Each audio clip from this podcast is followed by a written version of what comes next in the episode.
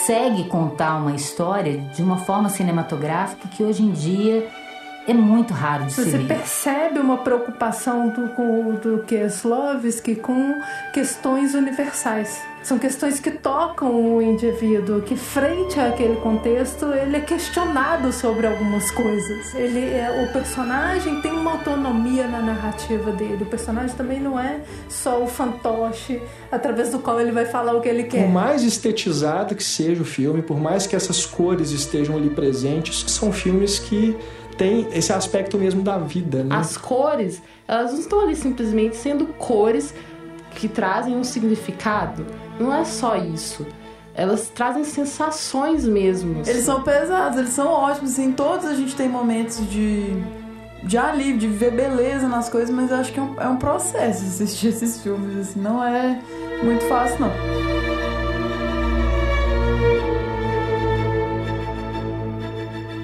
Três cores: azul, branco, vermelho. Três ideais: liberdade, igualdade e fraternidade. As cores da bandeira francesa e os ideais da Revolução Francesa são o cerne da trilogia das cores do diretor polonês Krzysztof Kieslowski. O projeto começou em meados dos anos 80, com a parceria do produtor Marin Karmitz. Os filmes foram lançados em 1993 e 1994, relacionando-se ao bicentenário da Revolução Francesa, comemorado em 1989, e a um momento histórico culminante da integração europeia. Nesse período, entre o final dos anos 80 e o início da década de 90, acontecia a queda do Muro de Berlim, em 1989, e a dissolução da União Soviética, em 1991, processos que tiveram a Polônia na vanguarda. Kieslowski captou bem questões políticas e sociais que inquietavam o mundo, especialmente a Europa, e as contemplou em seus filmes, mas sob uma perspectiva do indivíduo, mostrando como são complexas e paradoxais as ideias de liberdade, igualdade e fraternidade na contemporaneidade. Além disso, os filmes versam poeticamente e esteticamente sobre um cotidiano permeado por sinais e padrões que passam despercebidos, acasos, perdas, dores, superação, solidão, dignidade, amizade e comunicação. Isso faz com que a sua obra seja atemporal, mesmo que traga marcas do que foi o espírito de uma época. O primeiro filme da trilogia, A Liberdade é Azul, recebeu o Leão de Ouro e o prêmio de melhor atriz para Juliette Binoche no Festival de Veneza, além de outras importantes indicações e prêmios. A Igualdade é Branca foi premiado com Urso de Prata de melhor diretor no Festival de Berlim e A Fraternidade é Vermelha teve várias indicações, entre elas para o Oscar de melhor diretor, melhor fotografia e melhor roteiro original.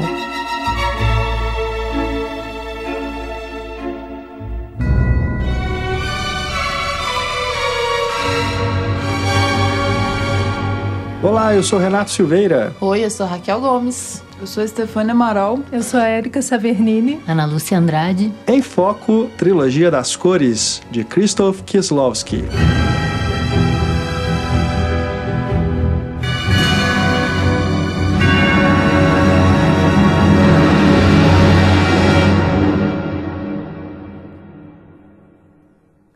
Neste programa vamos debater este conjunto de filmes que marcou o fim precoce da carreira de Krzysztof Kieslowski, cineasta polonês, responsável também por Decálogo, A Dupla Vida de Veronique, entre outros filmes.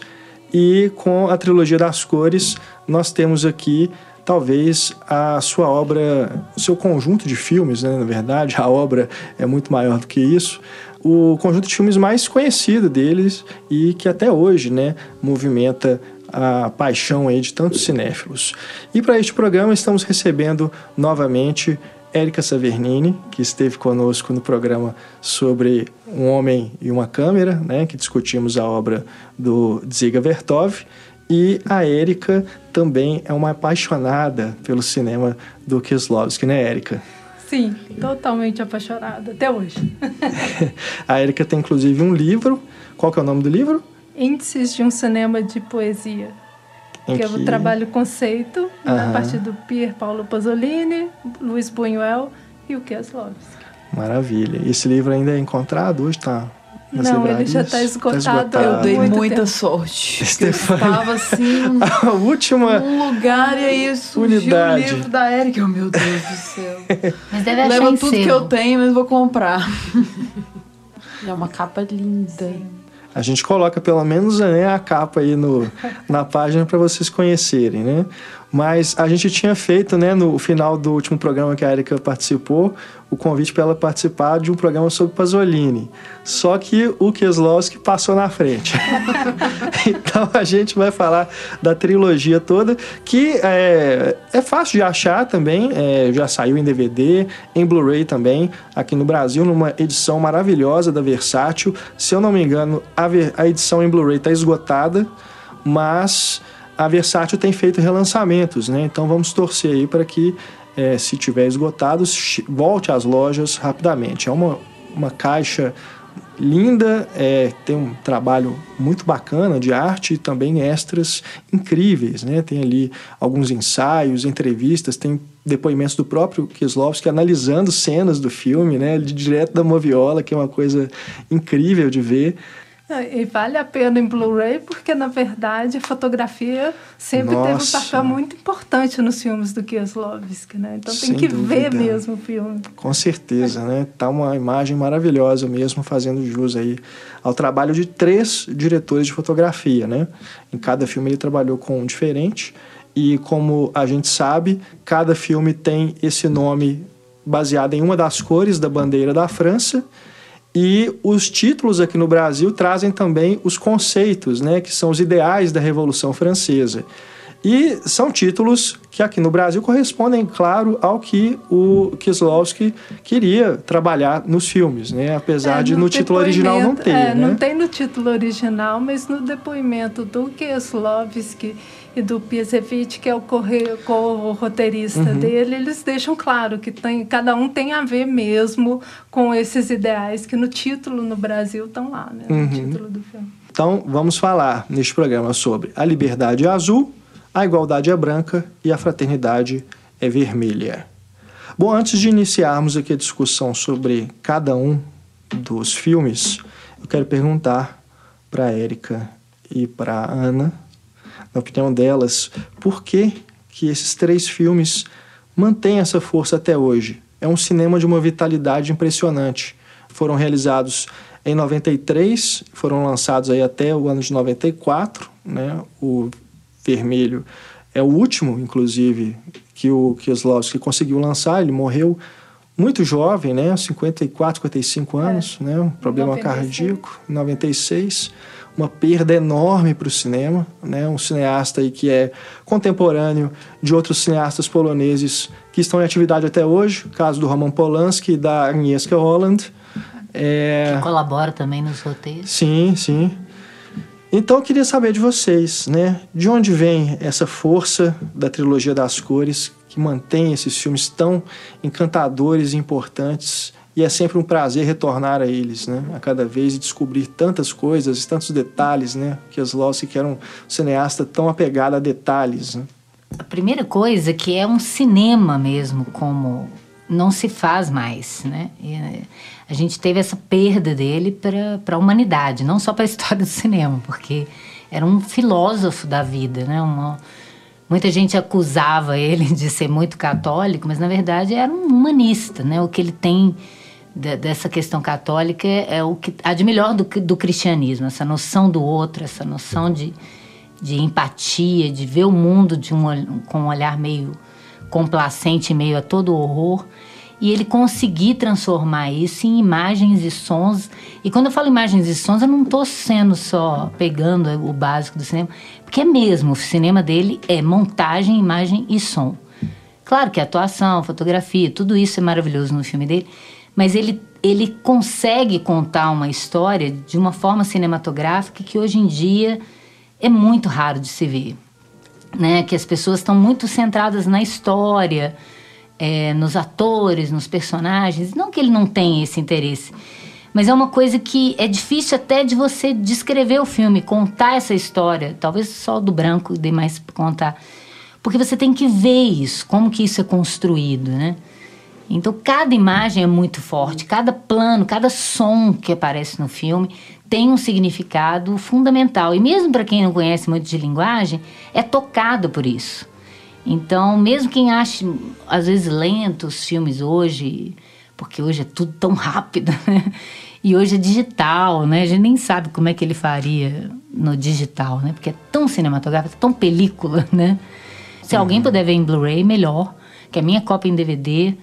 Nossa, eu lembrava daquela imagem maravilhosa do, da tela de cinema.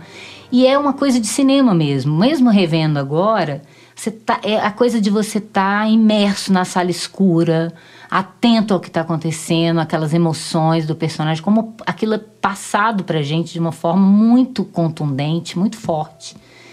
E eu revendo agora os três direto, nossa, que experiência. Falando, meu Deus, que saudade do cinema como ele não existe mais. Não, e todo mundo sabe que eu, eu sou uma estudiosa, a, a Erika estudando cinema de poesia, eu estudando cinema de entretenimento, juntas, conversando, dialogando muito bem com isso, porque a Erika também não tem preconceito, também gosta do cinema de entretenimento, assim como eu também gosto de poesia.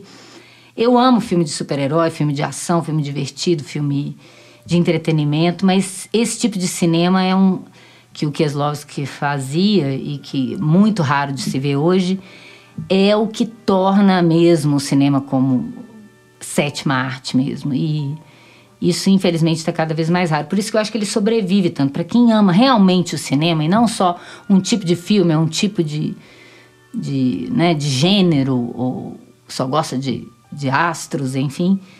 É, é, é um presente, assim, para os sentidos, de toda maneira. É, eu acho que muito do que a Ana falou, eu concordo, e eu acho que, que é essa coisa dele humanista mesmo, sabe? Uhum. É, é muito interessante quando você vê, inclusive, os filmes mais antigos dele, os poloneses, antes do Decálogo, né? Porque a partir do Decálogo ele passa a ter uma carreira mundial, que vai ser o Decálogo que vai chamar a atenção sobre o Kieslowski e o resto do mundo, né? Tanto que depois ele vai fazer a, a, a, dupla vida de Veronique já na Europa e aí depois a Europa Ocidental, né? Uhum.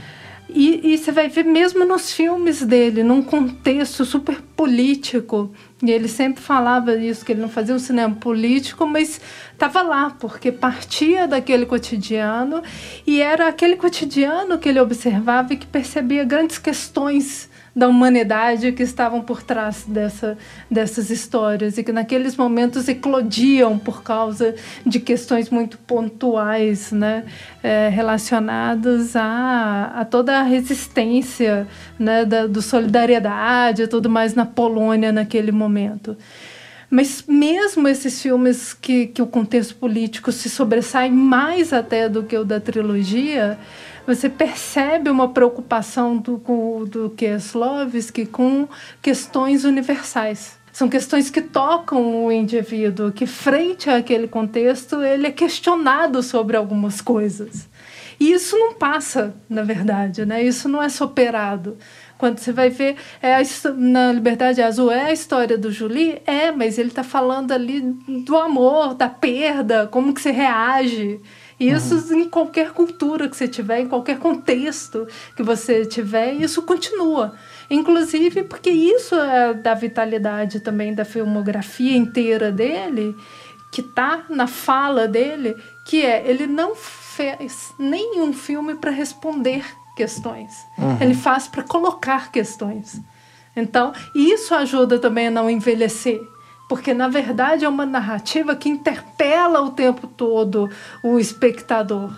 Né, dentro do que, do que eu analisei do índice do cinema de poesia, né, que é o tipo de narrativa em que você não tem aquela cadeia causal de acontecimentos que levam a uma resolução. A história é muito frágil.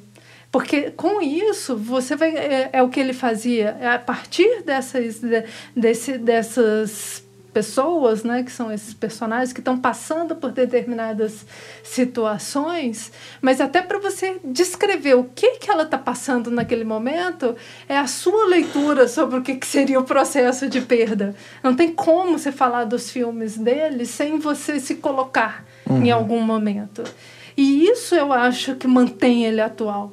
Porque ele não está vinculado a determinada interpretação específica. É uma observação do mundo, é uma coisa que ele mesmo tinha consciência que vinha do, da própria cultura polonesa, do processo complicado pós Segunda Guerra Mundial da Polônia, que ele fala, inclusive de, de, das brincadeiras que eles faziam indo para escola, que para gente que não viveu esse contexto é uma coisa assim uhum. absurda, que eles faziam jogo, os jogos lá de contar quantas pessoas sem braço, sem perna, pessoas que eram só tronco, que eles encontravam no meio do caminho e quem achasse mais ganhava o jogo, né? Isso é uma coisa do humor polonês, né?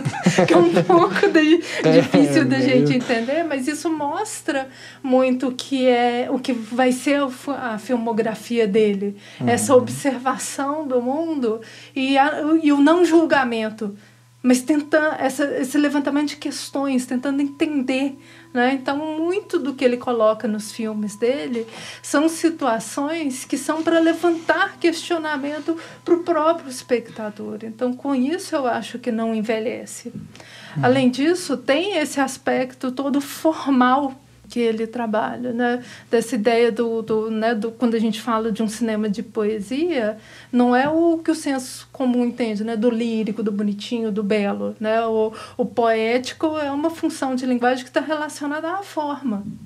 Então ele, ele procura o, o, plenamente audiovisual que permite que você tenha esse tipo de observação que era importante para ele. Uma observação que, óbvio, é o ponto de vista dele, mas é um ponto de vista que inclui o diálogo com o espectador. Inclui o diálogo, inclusive, com o próprio personagem, porque os personagens não são personagens absolutamente desenhados, esquemáticos, resolvidos.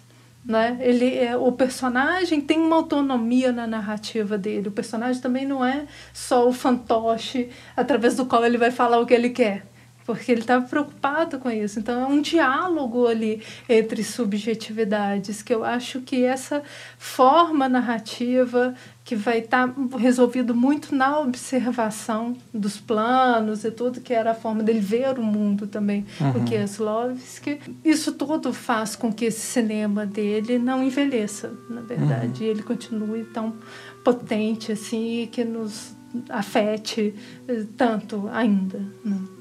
É, eu tinha visto já os três filmes mas na época da faculdade, né? Então já tinha um tempinho. E revendo agora, é realmente impressionante. Por isso eu quis fazer essa pergunta para vocês nesse início de, de bate-papo, porque realmente são filmes que eles vão ganhar, eles têm tantas camadas, né? E, e vão realmente puxando você para dentro deles, né? Você isso que a Erika falou, esses personagens eles têm essa autonomia e você percebe que os filmes estando conectados, né? Tem algumas dicas ali de que eles estão se passando mais ou menos na mesma, na mesma época, no mesmo lugar. Aqueles personagens, eles em determinado momento vão se encontrar, né? No, no, no, no episódio ali no A Fraternidade Vermelha. Então, assim, parece que você está realmente vendo a vida, né? Por mais estetizado que seja o filme, por mais que essas cores estejam ali presentes, no caso do azul, invadindo literalmente a tela, né? Depois, quando a gente for falar do filme, a gente entra mais em detalhes sobre como que essa fotografia, essa luz tem essa participação narrativa, né? E no vermelho também, estudo ali muito presente, né? Até de uma forma que chega a incomodar de você ficar percebendo tanto vermelho, né? Mas apesar disso tudo, são filmes que têm essa, esse aspecto mesmo da vida, né? A vida sendo é, registrada ali na, diante dos nossos olhos. O primeiro filme que eu assisti dele é um dos que eu mais amo. É o Não Amarás. Uhum. O longa-metragem. E aí, eu lembro ainda estudante de graduação da comunicação, né? Eu fiquei intrigada demais de que os person... é um filme que quase não tem diálogo. eu fiquei assim, gente, mas como? Né? E isso foi uma coisa que acabou que foi a minha entrada no Kieslowski, que a gente vai percebendo uhum. na filmografia dele, esse peso do formal. Né? Quando você percebe que tem um mundo de coisas acontecendo ali, mas na verdade o personagem não está falando nada, ele não está correndo atrás de nada, ou seja, quase no que seria né, o, o modelo narrativo uhum. de ação, né? não está acontecendo nada. Né? Verdade. E também aqui para o nosso início de conversa, quero saber da Raquel e da Estefânia o contato com a trilogia, né? Agora, Como se né? deu no século XXI. Neste momento, né? Pra mim foi maravilhoso, assim. É a primeira vez que eu assisti os três filmes, primeira vez que eu tive contato com a obra dele. E me impressionou, de fato, assim, como que ele conta mesmo. E como que ele usa de tudo, né? De todos os recursos, assim, para te trazer é, esses questionamentos internos que você tem, essas sensações, para te levar para dentro da história, além de ser muito bonito. A Ana falou uma coisa interessante, que ela falou um presente para os sentidos. E eu fiquei pensando em como, principalmente no azul, em como é um filme que me lembra um pouco a, o conceito de sinestesia do Kandinsky, sabe? É, é, é quase como se ele entregasse uma obra que dialoga exatamente com isso, assim, com, com essa capacidade do ser humano de. É, porque é a vida, né? De é, juntar tudo isso, todos os sentidos, para trazer a, a vivência, a interpretação das coisas. Eu, assim, eu achei muito interessante porque é quase como se fosse essa é, essa proposta do Kandinsky, só que pro cinema, sabe? Porque eu senti muito isso. É como se as cores, elas não estão ali simplesmente sendo cores que trazem um significado. Não é só isso.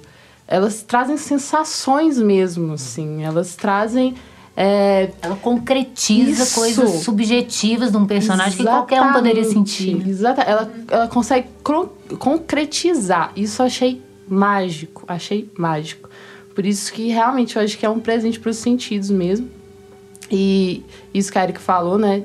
Tá muito presente na forma. E é uma forma muito rica, muito rica. E ao mesmo tempo que você é, tem essa viagem, né? Tem essa, essa imersão em um personagem, você consegue identificar questões políticas, questões coletivas através da vivência desses personagens. Então, eu achei muito poderoso nesse sentido, assim, porque é de fato a imersão tendo como base isso, algo, algo como sinestésico mesmo. E eu acho que é, é, é muito ligada à própria vida, assim, é muito ligada à própria vida.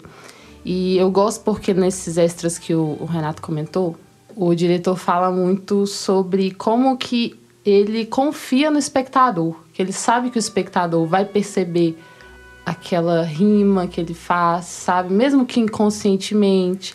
O sinal que ele colocou no início do filme, que depois volta ali no meio, no final, ele confia no espectador. Então, ele, ele sabe que nós podemos captar coisas intuitivamente e é, pela sensibilidade mesmo humana. Então, achei isso fantástico também, porque mostra o quanto, o quanto ele é humano e o quanto que ele confia, sabe, em quem tá indo ver o filme dele, assim, e, e o quanto que ele trabalha essa forma para que seja o mais, uma experiência o mais completa possível, baseando né, né, nessa confiança que ele tem de que as pessoas vão captar essas coisas. Então, é, amei. É uma, uma generosidade louvável, né, de um cineasta para com o público, né, de ter essa confiança e você, quando você o ouve falando, né, e mostrando ali, ele também assim não esconde as estratégias, ele fala mesmo que, como que ele arquitetou cada plano, até nos mínimos detalhes, né? Você vê assim que não é desses diretores que ficam tentando pregar peça no público, né, querendo enganar o público. Ele, na verdade, não, ele está querendo trazer justo, né? Justamente isso, trazer as pessoas para o filme, para que elas tenham também o entretenimento, né? Uhum. É, essa é, faz é parte disso. Porque ele tem essa coisa poética, mas ele tem também uma coisa do clássico é. de te envolver emocionalmente de uma forma muito diferente. Uhum. Stefania. É, então, eu sei que minha mãe viu nos anos 90 a trilogia das cores, mas eu achava que eu tinha assistido aos três com ela, mas eu só tinha assistido ao azul, assim, que foi o que eu lembrei mais e com certeza ele é o meu preferido, acho que o de todo mundo aqui presente, já estava conversando antes. Por ele ser, por ele pegar mais no poético, por ele ser menos história. São os filmes que eu costumo mais gostar na vida, os mais que viajam e tudo mais. E eu acho maravilhoso ah, nesses três, assim, como que os personagens estão ligados e talvez nos arquétipos eles evoluam, assim, até o final, assim. Tipo, a, a, uma coisa que a Erika fala no livro dela. A reação diante a garrafinha que o velhinho vai colocar lá para reciclar muda. Né? A, a, primeira nem consegue ver o que, está acontecendo na frente dela. O segundo vê, mas, tipo, sorri, assim. E a terceira protagonista vai lá e toma uma atitude, ajuda aquele... Então, eles têm um... e combinam para um destino comum a todos eles, né? Então é muito bonito, assim, como é que, que ele consegue unir todo mundo, intercalar, fazer um desfecho satisfatório e ainda ser poético e ainda sabe, atirava tudo quanto é lado no terceiro filme, que eu, no, no, bom sentido, não, não tem nenhuma explosão, mas tem muitos tiros.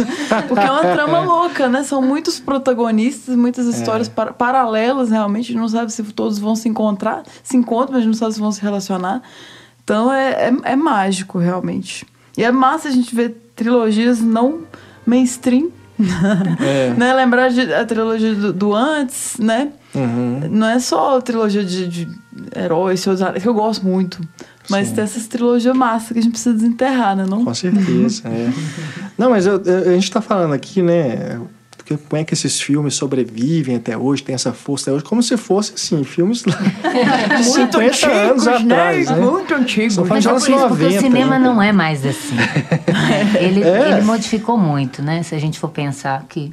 Se a gente pensar que um Buñuel, um Fellini tinha público, Hoje em dia, não sei se teria. Hoje em dia, passaria numa sala de ah, é. arte, é. É. com pouco público, né? É, mas mesmo para os anos 90, o Kieslowski é lento, gente. não é para agora. É, é. é verdade. Os anos 90 é um outro tempo, é um outro ritmo, é uma outra história, literalmente. Mas essa coisa de universos cinematográficos bebem muito nessas é. ideias dele, né? né? É verdade. Bom, a gente está falando de trilogia, né? São aqui três filmes que são baseados nessas cores da bandeira da França. Tem a ordem da bandeira, né? Que é justamente essa, vermelho, branco e azul. Mas eu queria saber também de vocês se há uma necessidade de ver esses filmes na ordem ou se dá para pegar o vermelho, depois ir para o azul e o branco, dá para fazer uma mistura aí, ver aleatoriamente? ou é melhor realmente ver na ordem? Olha, dá para assistir cada um separadamente. Isso é bem claro. A história de um não interfere na outra em termos de história. Uhum. Mas a gente está falando de um cineasta né? Que não é a história uhum. que interessa. Sim, sim. Né? é toda uma reflexão sobre a vida, sobre o mundo que ele empreende, né? E que tem a ver até com, com isso que a Stefania estava recuperando. Entre os filmes há um caminho. Entendeu? Você tem um primeiro de, um, de uma personagem, a Julie, e isso não é spoiler, que é a primeira cena do filme. ela perde o marido e a filha e resolve que ela não quer se relacionar com ninguém. É um personagem que se fecha. É o filme de um protagonista. É um filme de um personagem que está mergulhada na sua subjetividade e o filme, pelo menos na minha interpretação, é só o processo dela chegar no choro ou seja, não tem ação externa. E isso vai definir toda uma forma. São, é o filme que tem enquadramentos mais fechados, é o filme em que a cor ela vai estar tá lá, a cor e a música, né? A música não é trilha sim, sim. musical, na verdade, uhum. a música é a manifestação do sentimento da personagem, assim como a cor.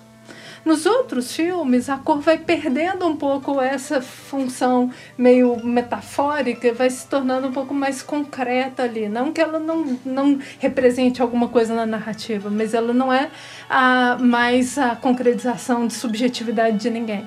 Mesmo porque os filmes no, no branco já é um casal que embora a história se, seja sob o ponto de vista do Carol Coral, porque fica seguindo ele mais do que a Dominique, na verdade é uma história de um embate aí de dois personagens. Uhum. Então, quando você pensa nisso, os enquadramentos já são mais abertos, porque inclusive o problema dele é de ser um polonês na França e que é absolutamente destruído pela mulher, pelo sistema legal, por tudo, né?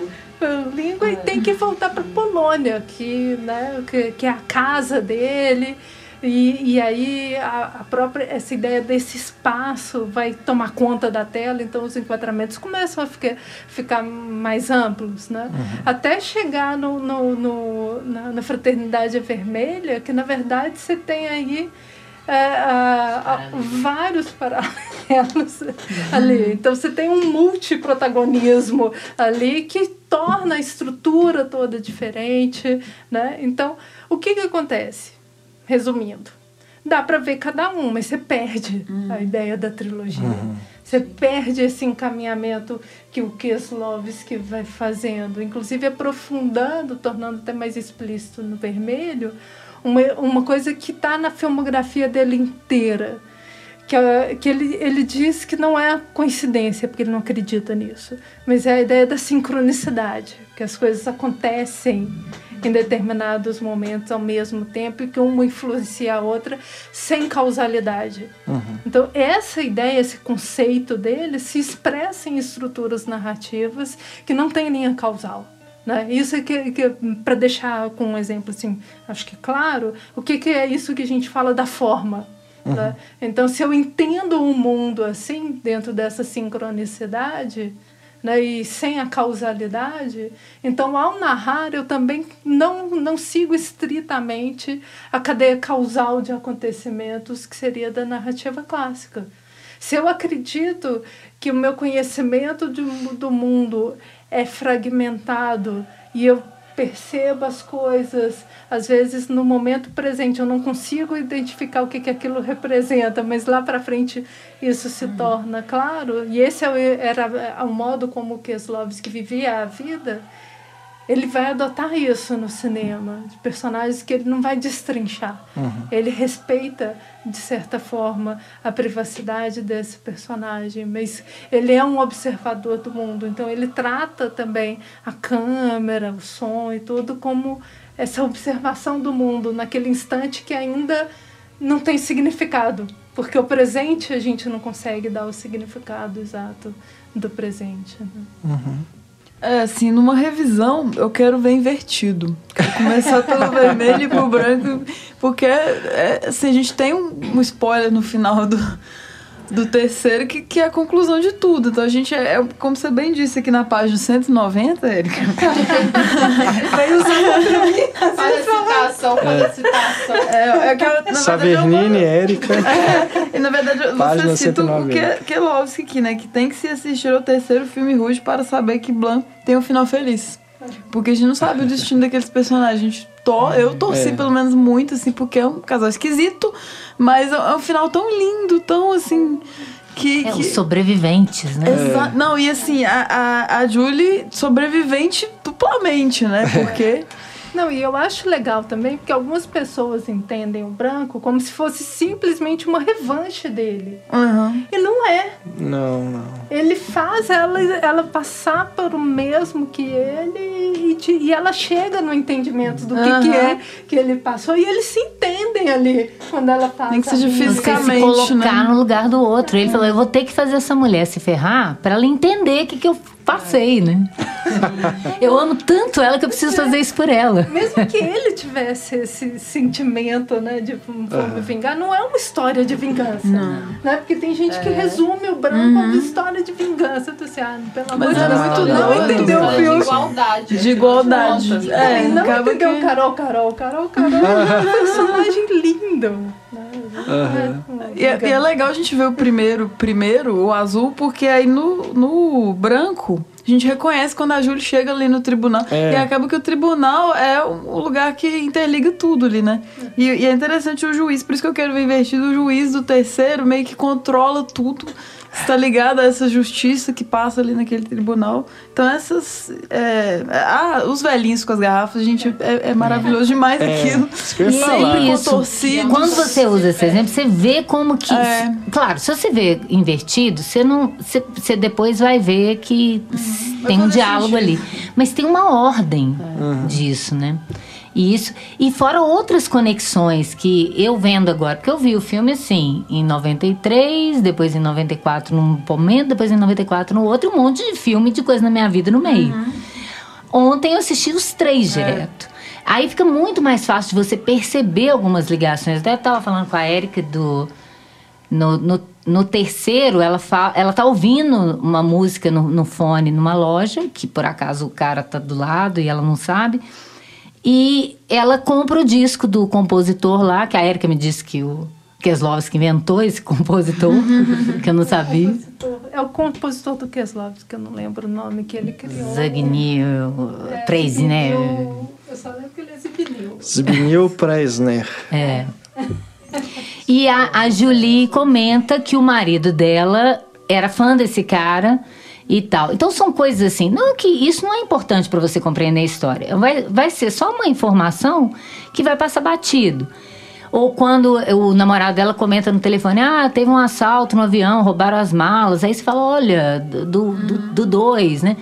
Então é legal também ver essas conexões quando você está atento. Agora, nada que, que se você não perceber isso, acabou o seu o filme.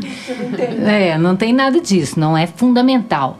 Mas é, é, é interessante. Aí você vê o tanto que ele também é, conta com o espectador para fazer essa, essa, essa junção. Né? E por que, que são esses os sobreviventes? Sobrevivente à dor, sobrevivente ao amor ou à traição, ou, a, ou enfim. E, e, e esse juiz, eu estava pensando nisso, né? Não sei se quem leu o, o Camus, A Queda, esse juiz, para mim, é o juiz, do, é o juiz que ele fala na queda, do Albert Camus, que é o juiz que fala que o problema da humanidade é o julgamento que as pessoas julgam demais as outras. Ele é um juiz aposentado, ele parou de julgar as pessoas. Eu acho isso maravilhoso. É a ideia do existencialismo. Gente, observa o mundo no seu absurdo, tenta viver da melhor maneira possível, com, com compreensão e, e noção do outro, se colocando no lugar do outro, tentando viver da melhor maneira possível esse mundo horroroso que é, né? E, e sem julgar o outro, né? Que esse é o grande mal da humanidade. E aí eu acho, acho aquele juiz um, um personagem. A, a, princípio você fica igual a, a, a Valentina, achando ele um horror. E depois você vai vendo que, que, que personagem incrível É. aquele, né? É verdade. É, essa questão de ver de forma diferenciada, assim, também se perde até, assim, num exemplo simples que esse da, da Stay que ela citou, da velhinha colocando a garrafa. Porque é, ser construído dessa forma é muito interessante pra gente, porque é, é até, assim, uma mini catarse, assim, porque você viu lá no primeiro filme aquela senhorinha com toda aquela dificuldade e a personagem tá muito é, centrada em si mesma. Então não consegue ver aquilo como a gente tá vendo assim e, e tá percebendo a necessidade daquela velhinha. No segundo filme já tem também um, outra, um outro olhar. Ele tá eu acho que ele se assim, identifica né? lá. É. Eu, não sou eu só que tô fudido. Tem mais gente É, fudida. tem mais gente fudida, mas ri. também continua sem fazer nada. Já no terceiro é quando vem essa mini catarse ali, porque alguém finalmente resolveu ajudá-la, assim. Então eu acho que, né, nesses pequenos Sim, detalhes faz toda a diferença mesmo, assim. E você perceber, a garrafa ela vai ficando cada vez mais pra dentro. No entra. primeiro ela tá quase a metade pra fora. No segundo tá só um pedacinho faltando. Né? Conseguiram reciclar o vidro. E no terceiro, finalmente a garrafa aí. Porque eu acho que tem a ver com essa ideia, na verdade, de que ele está contando essas histórias particulares, mas para falar de uma coisa maior. Uhum.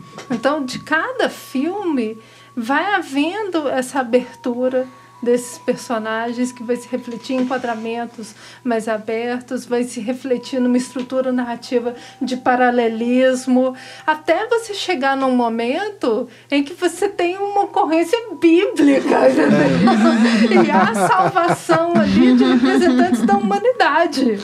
Aqueles personagens ali não são os indivíduos. Aquela cena é absurdamente simbólica só. E tem uma coisa importante do Kieslowski, que é essa coisa de não fechar e que, de criar pequenas histórias que não vão ser desenvolvidas, né? Igual no Azul tem o cara lá que fica tocando na rua, aí some, depois volta naquele carro, ninguém sabe o que, que aquilo aconteceu. E no, né, na salvação lá do, do naufrágio, tem um cara que não é da trilogia. Sim. Ele era o barman. É, e sete, né? Mais bíblico impossível, né? É verdade. Porque por isso eu acho assim que se você quiser realmente entrar num aprofundamento disso e não só conhecer a história dos filmes, o que já é muito, né? Uhum. Você usufruir de cada um dos filmes, ter esse prazer. Mas num aprofundamento, a ordem é fundamental. Ele pensou uhum. nisso. A gente está falando de um cineasta que tem essa, essa coisa do poético, do formal. Então, se ele escolheu uma ordem, é porque, na verdade, tem uma lógica ali sendo construída. Não é uma lógica racional cartesiana mas é uma lógica de questionamento, de coisas que ele vai colocando para gente e de formas que a gente vai experienciando diferente cada uma das situações. E sem esquecer que no final, no, agora é, é, o spoiler mesmo, que é o último plano, mas a pessoa tem que ver para ela entender o que eu estou falando, que é o juiz olhando para nós, no espectador. Quando ele está olhando através daquele vidro quebrado, que uhum. julgaram ele, porque julgaram ele também, ele tá olhando pra gente, e aí? né? Uhum. E você? Aquela Sim. coisa do que as né? Quais são as suas respostas para a humanidade? Não, eu só tenho perguntas uhum. para a humanidade. Tô dividindo com o mundo as minhas dúvidas, e é isso. Olha, eu coloquei isso aqui, penso o que quiser. Não tem um, um, significado oculto que só eu e o igual o nosso amigo lá, o Aronofsky, que quis. Ó, eu quis enfiar um monte de significado aqui. Agora vocês descubram. Se ninguém descobrir, eu dou uma entrevista e conto. não ele ele não está fazendo isso. Ele não sabe também. Ele coloca pistas de, de coisas do que ele observa, né? Do que ele, do que ele sente. Aí você pode dizer, ah, mas são, eh, são três modelos, né? De certo modo, as meninas, né? São brancos e bem-nascidos, de certo modo. Não, não, não diz da humanidade inteira. Mas ele não está querendo colocar nesse aspecto social, assim. Não que isso não importe, mas é a questão do, do humano mesmo. Da, todo mundo sente dor, independente da classe social, todo mundo sente todos os sentimentos que estão expostos ali, independente de onde você esteja. Claro que as circunstâncias é, vão ser diferentes. As vivências. Mas né? é isso que a Erika falou, não interessa exatamente. A princípio, como você fica só na Julie, você acha que só aquilo importa, mas aqui, é impressionante como aquela dor você consegue absorver, uma dor de uma pessoa específica que está lá no filme, Paranã. Uhum. E aos poucos, assim como a personagem da, da Valentine, que já tem uma noção de que, por mais que ela também tenha problemas, existe um problema em torno. Por isso ela vai lá e ajuda. Ela também está agoniada naquela hora, mas ela vai lá e, e resolve, né? E, e, a gente fica, desde o primeiro filme, doido para empurrar aquela uhum. garrafa. Eu acho isso sensacional. E como ele te, te joga essas questões. E isso não é um personagem, isso não é uma cena importante, vital no filme. Mas acaba sendo quando você vai pensar bem. Porque na verdade é isso que ele quer. Ele quer que a sua atitude mude a partir daquilo de simples que ele está mostrando. Que você reflita sobre cada ação, sobre cada coisa que você faz, como isso pode estar afetando o mundo. E você não tem essa noção, você só centra em você então é muito legal começar no eu e terminar no todos, ou uhum. na sobrevivência do que pode ser esse mundo horroroso, né? E acaba que é uma viagem rumo ao caos também. Eu vejo muito assim, que não é, justamente não é resposta, é mais pergunta. E isso também a Erika trabalhou maravilhosa. A relação dos diálogos. Começa quase sem diálogo, mais introspectivo, na dor dela. Depois personagens não conseguem fazer um diálogo por diferença de linguagem e no terceiro filme é muito diálogo. Uhum. Conversam sobre tudo, aí as coisas ficam mais claras, vamos dizer assim. E, e não sei qual que é mais difícil, na verdade, porque eles são pesados, eles são ótimos. Assim, todos a gente tem momentos de, de alívio, de ver beleza nas coisas, mas eu acho que é um, é um processo assistir esses filmes, assim, não é muito fácil, não. E vejo muito assim de. Os, os três protagonistas, tem mais protagonistas, mas os três centrais tipo Julie, o Carol Carol e, e a Valentina são muito desprendidos, assim, eles acabam tendo que aceitar as circunstâncias do destino e, sabe, fazem coisas inacreditáveis nesse, nesse processo de desapego mesmo. E é muito foda.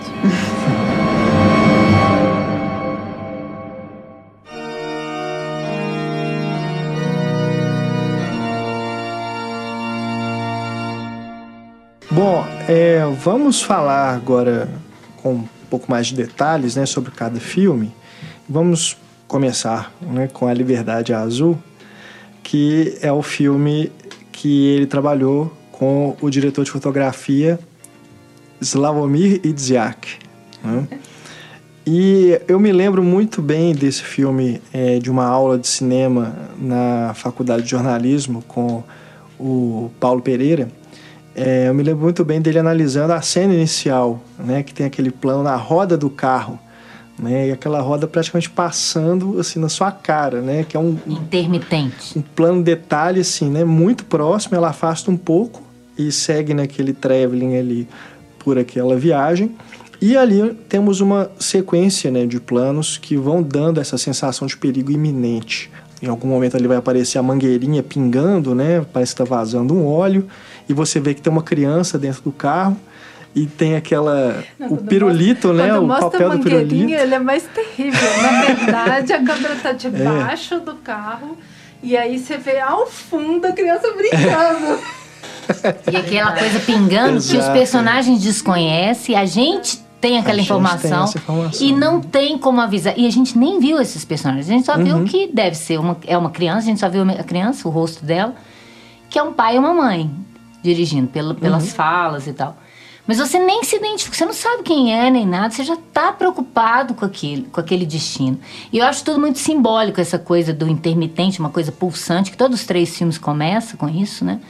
Uma coisa de apagar e acender, barulho que, que cessa e vai, cessa e vai. Eu lembro de uma aula do Heitor que ele falou da estrutura narrativa comum, né, dos filmes, que tinha, por mais que eles vão se diferenciando, mas que tem algumas coisas em comum.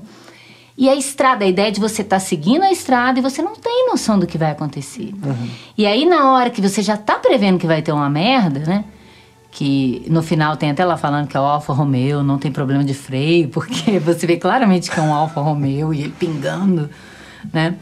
É, no, quando é, você sabe que vai acontecer uma coisa, tá aquela no, nevoeiro e tal, e o menino acerta o bilboquete, é. você já sacou qual é a do Keslovski. Acontece uma coisa boa aqui, uma coisa ruim ali, e a vida é isso.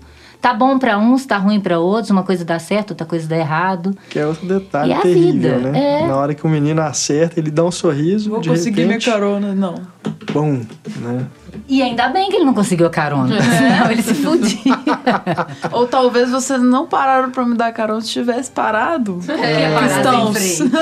não ia rolar isso. Não, mas eles estão corrompendo é. que as lojas, que pelo amor de Deus. Aí não teria o um filme azul, então é por favor. Exatamente o que ele disse. Não existe causalidade. Não existe sincronicidade. Sim, né? Exatamente. As coisas acontecem ao mesmo tempo, mas uma não é causa da outra. Uhum. Uhum. É porque existem essas coisas que ele trabalha, de certa forma, nessas narrativas, que são sinais que são perdidos no presente, porque como eles não têm causalidade explícita, a gente não percebe. Uhum. Isso é uma coisa de, de universal dele, de tratar os personagens, né, de uma forma que a gente que, que você pensa sobre a sua própria vida, uhum. como coisas que vão acontecendo que você não dá importância nenhuma. Daqui a pouco você percebe que aquele foi o momento crucial, aquilo que não estava acontecendo nada. Para é. aquele menino era simplesmente eu acertei o bilboquê. Mas naquele momento, ao mesmo tempo, uhum. por isso que não tem causalidade, mas uhum. é ao mesmo tempo. Alguma coisa literalmente está se encaixando enquanto outra está se desfazendo né? Isso é, é legal é. do que as loves. Né? Transcende. Eu sei que vocês estavam brincando, mas ah. assim, pô, mas não, as mas... Poxa. Né? Ele, justamente ele fala, ele não acredita em coincidência, a coisa não é uhum. causalidade. É. Muito bom. E isso que é o legal do filme, por isso tem essa, essa sensação dessa coisa viva mesmo e menos esquemática como, como normalmente o cinema tem, que é ótimo, né? Outra proposta, mas enfim, que tem essa coisa viva, porque é essa ideia da não causalidade estrita. É esse trabalhar de coisas que- sincrônicas. É, tipo, se ela não tivesse atendido a ligação da amiga dela do prédio, de lá ajudar, ela talvez não tivesse descoberto a traição, por exemplo. Uma coisa assim que tá interligado. Que o- no, no é terceiro o juiz fala, ó, porque eu denunciei, o cara, a menina conheceu outro cara, por Uhum. causa disso, né? Mas ele fala isso por causa disso, mas eu até toda vez que eu escrevi coincidência, eu ponho entre aspas, porque não é isso Uhum. mesmo. Ele não tá falando porque o menino acionou o biboquém e matou eles, né? Claro que não. não é isso. Se fosse um filme americano, era isso. Quando ele É. acertasse, o carro explode, né? Não é isso. De uma maldição. É, E- é isso, ele, com isso eu acho que ele, ele transcende essa natureza puramente física e irracional das coisas, né? Que a gente tá sempre querendo exatamente procurar essa causa e efeito, procurar o porquê, procurar. E às vezes não existe isso, não existe essa resposta. Então, ele coloca isso muito nítido no filme dele. É a vida e ponto, sabe? Muito bacana. É, porque é, a ideia, né? Ela mexendo no rádio, atropela cachorro, porque ela atropelou a cachorra, ela conhece o cara, e aí o cara é o cara, é o juiz, mas não, vou ficar falando muito. Mas aí você começa a, a, a ver como é que essas, entre aspas, coincidências ou destino, tudo isso começa a se relativizar na sua cabeça. Você fala isso, né? É, eu, eu deixei de tomar o. eu perdi o elevador, perdi o ônibus. Aí você fica puto, mas isso também vai afetar, vai mudar o seu, o seu trajeto, vai mudar o trajeto de quem você encontrasse pelo caminho. Isso é a vida, né?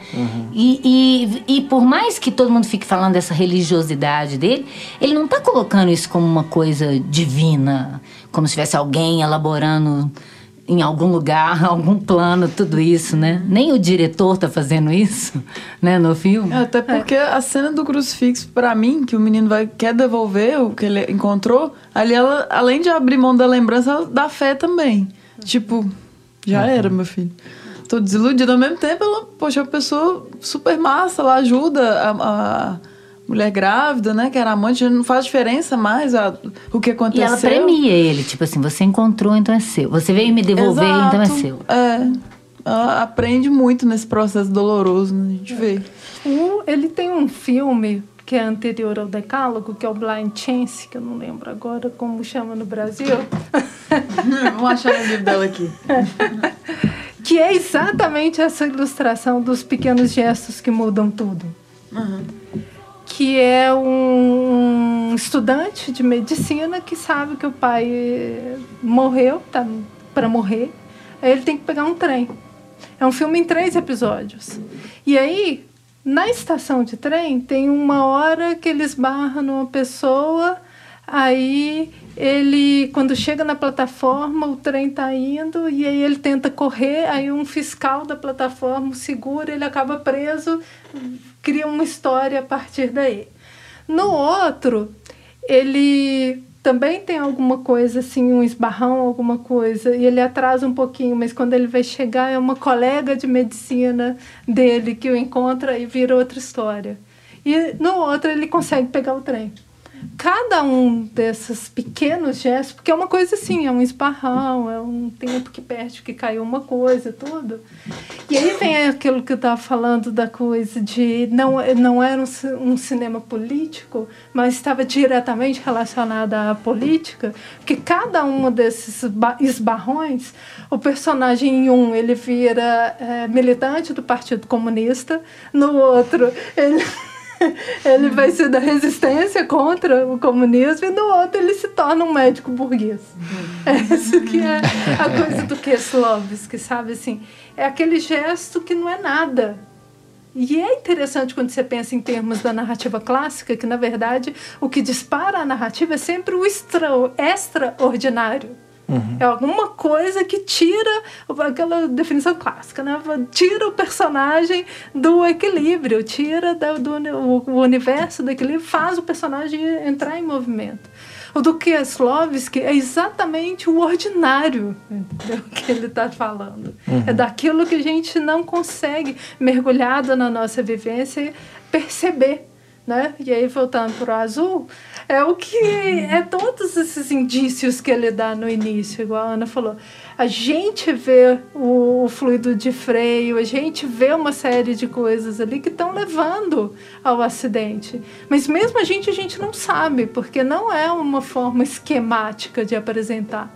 Ele vai apresentando essas imagens e vai tentando entender o que, que é aquilo até que tenha o acontecimento mesmo que, que dá início à narrativa, que é o uhum. acidente. Uhum. Né? Então, mesmo a gente ou o personagem, aquilo ali que é um, um mínimo, não é nada, de repente é o que muda a vida dela inteira. Né? É. é só nota de rodapé: Blind Chance é Sorte Cega. 1987. Né? e, bom, Bom, desde desse início mesmo, né, dessa sequência inicial do acidente, a cor azul já está predominando, né? Inclusive nesse plano inicial da roda, né, já está bem esse filtro azul. Depois tem o acidente também, ele abre para aquele plano lindíssimo, né? Também, né, do papel do pirulito, né, na janela do carro. E esse plano aberto também a gente vê, né, esse azul na, junto com a paisagem, o menino correndo lá para poder ver que, quem está no carro, né, se sobreviveu alguém.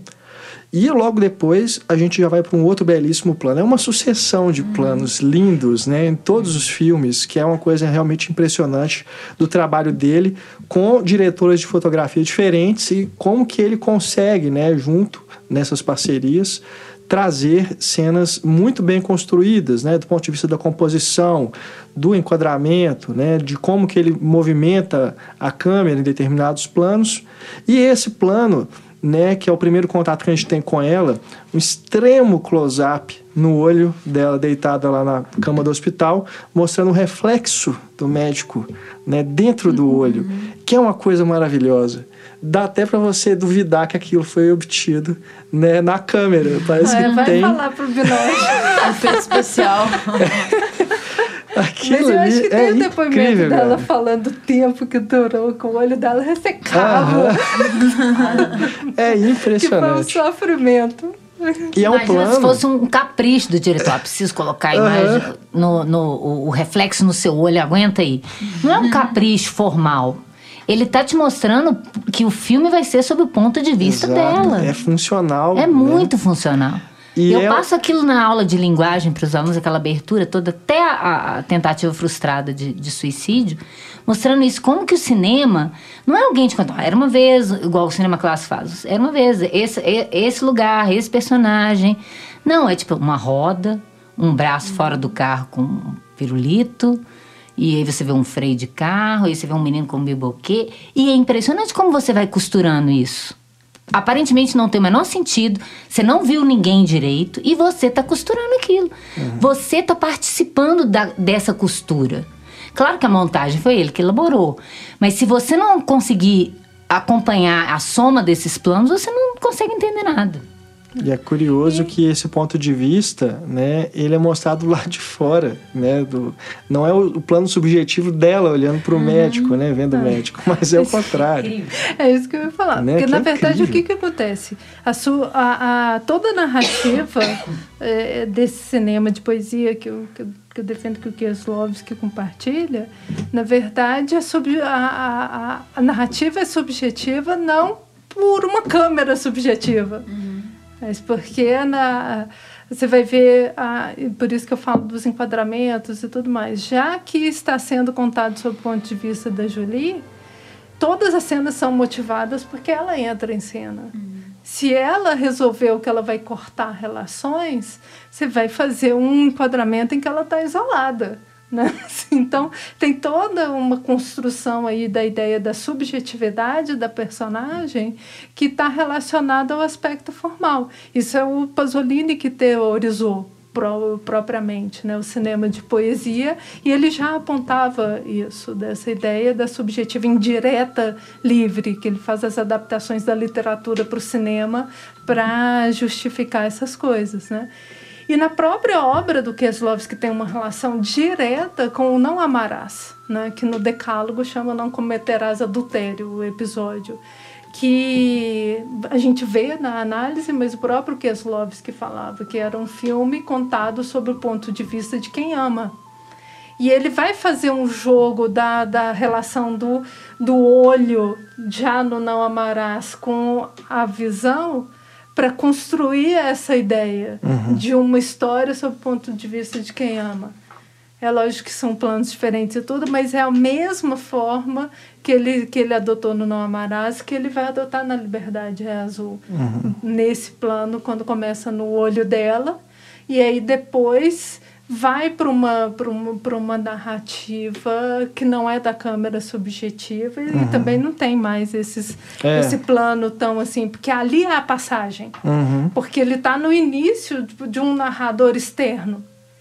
É um narrador externo que está mostrando para gente o acidente, não é a Julie. Ela nem Ali é que começa o filme da Julie. Começa no olho dela. Que a é sobrevivente. O, que é o que o Kieslowski já trabalhava em outros filmes. Sim. No, no próprio Não Amarás também vai ter uma, uma, uma situação que o Tomek, que é o personagem principal, ele vai fazer um questionamento à senhora lá que aluga o quarto para ele com relação à dor, como, so, como você conseguir sobreviver a uma determinada dor, que seria você impor uma dor maior. Uhum. Ela uhum. fala que é a Julie, quando ela está saindo de casa uhum. e passa a mão ah. assim naquele muro é. chapiscado. Inclusive, então, assim, ela fez aquilo de verdade, né? Nossa, é. isso que eu fiquei pensando. Ela passou a mão mesmo no muro ali e se machucou. Ela, ela se propôs a fazer isso. Né? De contar. É. Então, assim, não só dentro da trilogia, isso que eu quero dizer, tem algumas umas imagens, algumas ideias que o, tra que o Kieslowski trabalha incessantemente na obra dele. Né? E, e, que, que acaba criando essas relações. Por isso, assim, é mais é, é, é, maior do que simplesmente ah, a Julia apareceu ali no, no tribunal é. né, e aparece lá no final. É uma visão de mundo, Sim. verdade, que o Kieslowski trabalha nos filmes dele. É, e apesar de a gente não ter, né, novamente, esse tipo de plano, né, do, do aliás, no final volta, né, tem um, um, plano que mostra um reflexo ali no, dentro do olho dela também.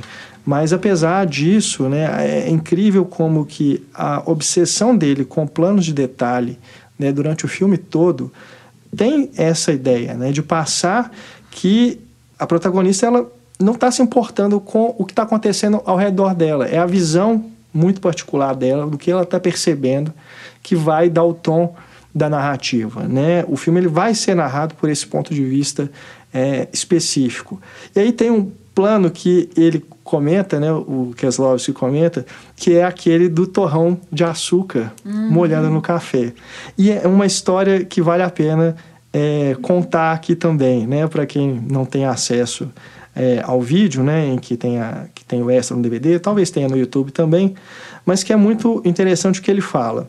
Primeiro, a história, né, de como que ele conseguiu aquele torrão específico, uhum. né? Porque ele é, é, de um preciosismo incrível, que ele queria exatamente que durasse cinco segundos, o tempo de encostar o torrão de açúcar no café e ele se embebedar, né? Porque para ele era o tempo que o espectador assistiria aquilo sem achar nem muito longo uhum. e nem muito rápido, né? Então tinha que ser exatamente cinco segundos. E ele pediu para que o produtor, né, a pessoa responsável lá, encontrasse esse torrão. E a pessoa ficou o dia inteiro testando um torrões de açúcar. Fez teste tudo. para que encontrasse exatamente aquele tipo de açúcar que desse o tempo certinho. É incrível. E aí ele fala, né, enquanto ele está analisando a cena, o seguinte: para que serve um mero torrão que se impregna de um prosaico café?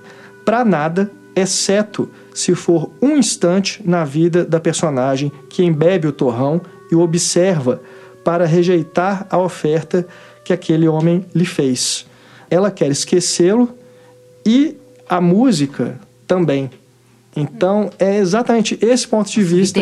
Por isso que tem esse plano detalhe. Ele queria isso porque é aquele momento, é para onde ela está olhando e é só o que importa para ela naquele instante. Legal.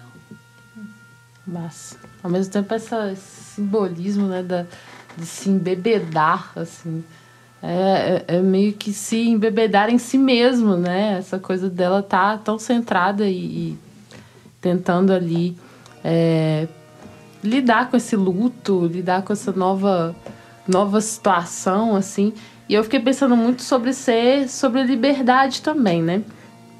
Que, de certa forma, ela passa a ser livre, entre aspas, porque ela já não é mais a mulher desse compositor famoso, né? Essa mãe, ela agora é uma, uma pessoa a desbravar essa nova, esse novo sujeito que ela se tornou assim. Mas ao mesmo tempo é, é uma liberdade que não é completa, né? E a gente estava até discutindo sobre isso que esse ideal de do ser livre é uma coisa um tanto tópica, porque não é possível você chegar a uma liberdade completa. Você está sempre ali com alguma falta, você está sempre preso a alguma coisa. E ela está presa a esse passado. Querendo ou não, faz parte da vida dela e o passado está sempre sendo está sempre invadindo assim através da uhum. música através né, de outras histórias sim no plano, é. Então, assim, ao mesmo tempo que é essa, é, né, lidar com esse luto, estar embebida de si mesma, é também esse paradoxo dessa liberdade que a partir de então ela tem agora. É uhum. como se ela tivesse uma nova vida, né, uhum. para ser desbravada, mas ainda com as suas prisões, assim. E o que ela fala com a mãe, né, que ela não quer ter mais vínculos. Aliás, a mãe dela, vivida pela incrível uhum, Rivar. Né? E ela fala né, que não quer ter mais vínculos. É, tem aquela questão do, da ratazana, né? Que uhum, ela encontra uhum, lá no uhum, quartinho sim. com os filhotinhos, ainda que é terrível pensar que ela acabou de perder a filha, né? E uhum. ela quer se desvincular dessas lembranças, né? Que as fazem sofrer. E aí depois ela ainda vai descobrir que o marido tinha uma amante e que a amante está grávida, né? É. Está o tempo todo voltando. Né? E aí que vem, né, essa coisa tão interessante que ele vai trabalhar nos três filmes de problematizar justamente esses ideais, né, que são a liberdade, a igualdade e a fraternidade, e mostrar o outro lado, né? A liberdade aqui, ela é algo inalcançável, uhum. né? E ele vai trabalhar justamente em cima disso. Ela, em tese, né, tem uma certa liberdade agora, porque ela não tem mais esses vínculos com o marido, com a filha, ela volta a ser tragicamente uma mulher livre. O né? nome de solteiro que ela marca é. no uhum, apartamento. Uhum. Mas que liberdade é essa que ela não consegue se desvincular disso tudo? É uma liberdade impossível né, de ser alcançada. E acaba que ela falar com a mãe, eu acho simbólico também, porque a mãe dela não, não vai lembrar. Né? Ela tá naquele é. asilo, então ela só pode falar com a mãe, porque ela não quer lembrar. Uhum. Então... Mas né, tem a, a, questão também de que, na verdade, ela, ela se livra do que é externo, mas o pior ela não se livra. Uhum né? Porque na verdade a música e o azul ali estão mostrando pra gente que o tempo todo aquilo tá, tá com ela o tempo todo. Sim. Né? Uhum. E aí até a coisa do torrão do açúcar é o que ela tentar se concentrar numa coisa mais prosaica possível, né? Para ver se isso que está dentro dela passa de alguma uhum. forma. Mas ao mesmo tempo que e o que é o legal em termos da narrativa, mas dessa proposição do Kieslowski de, de discutir isso sobre a perda, o amor e tudo a partir da liberdade.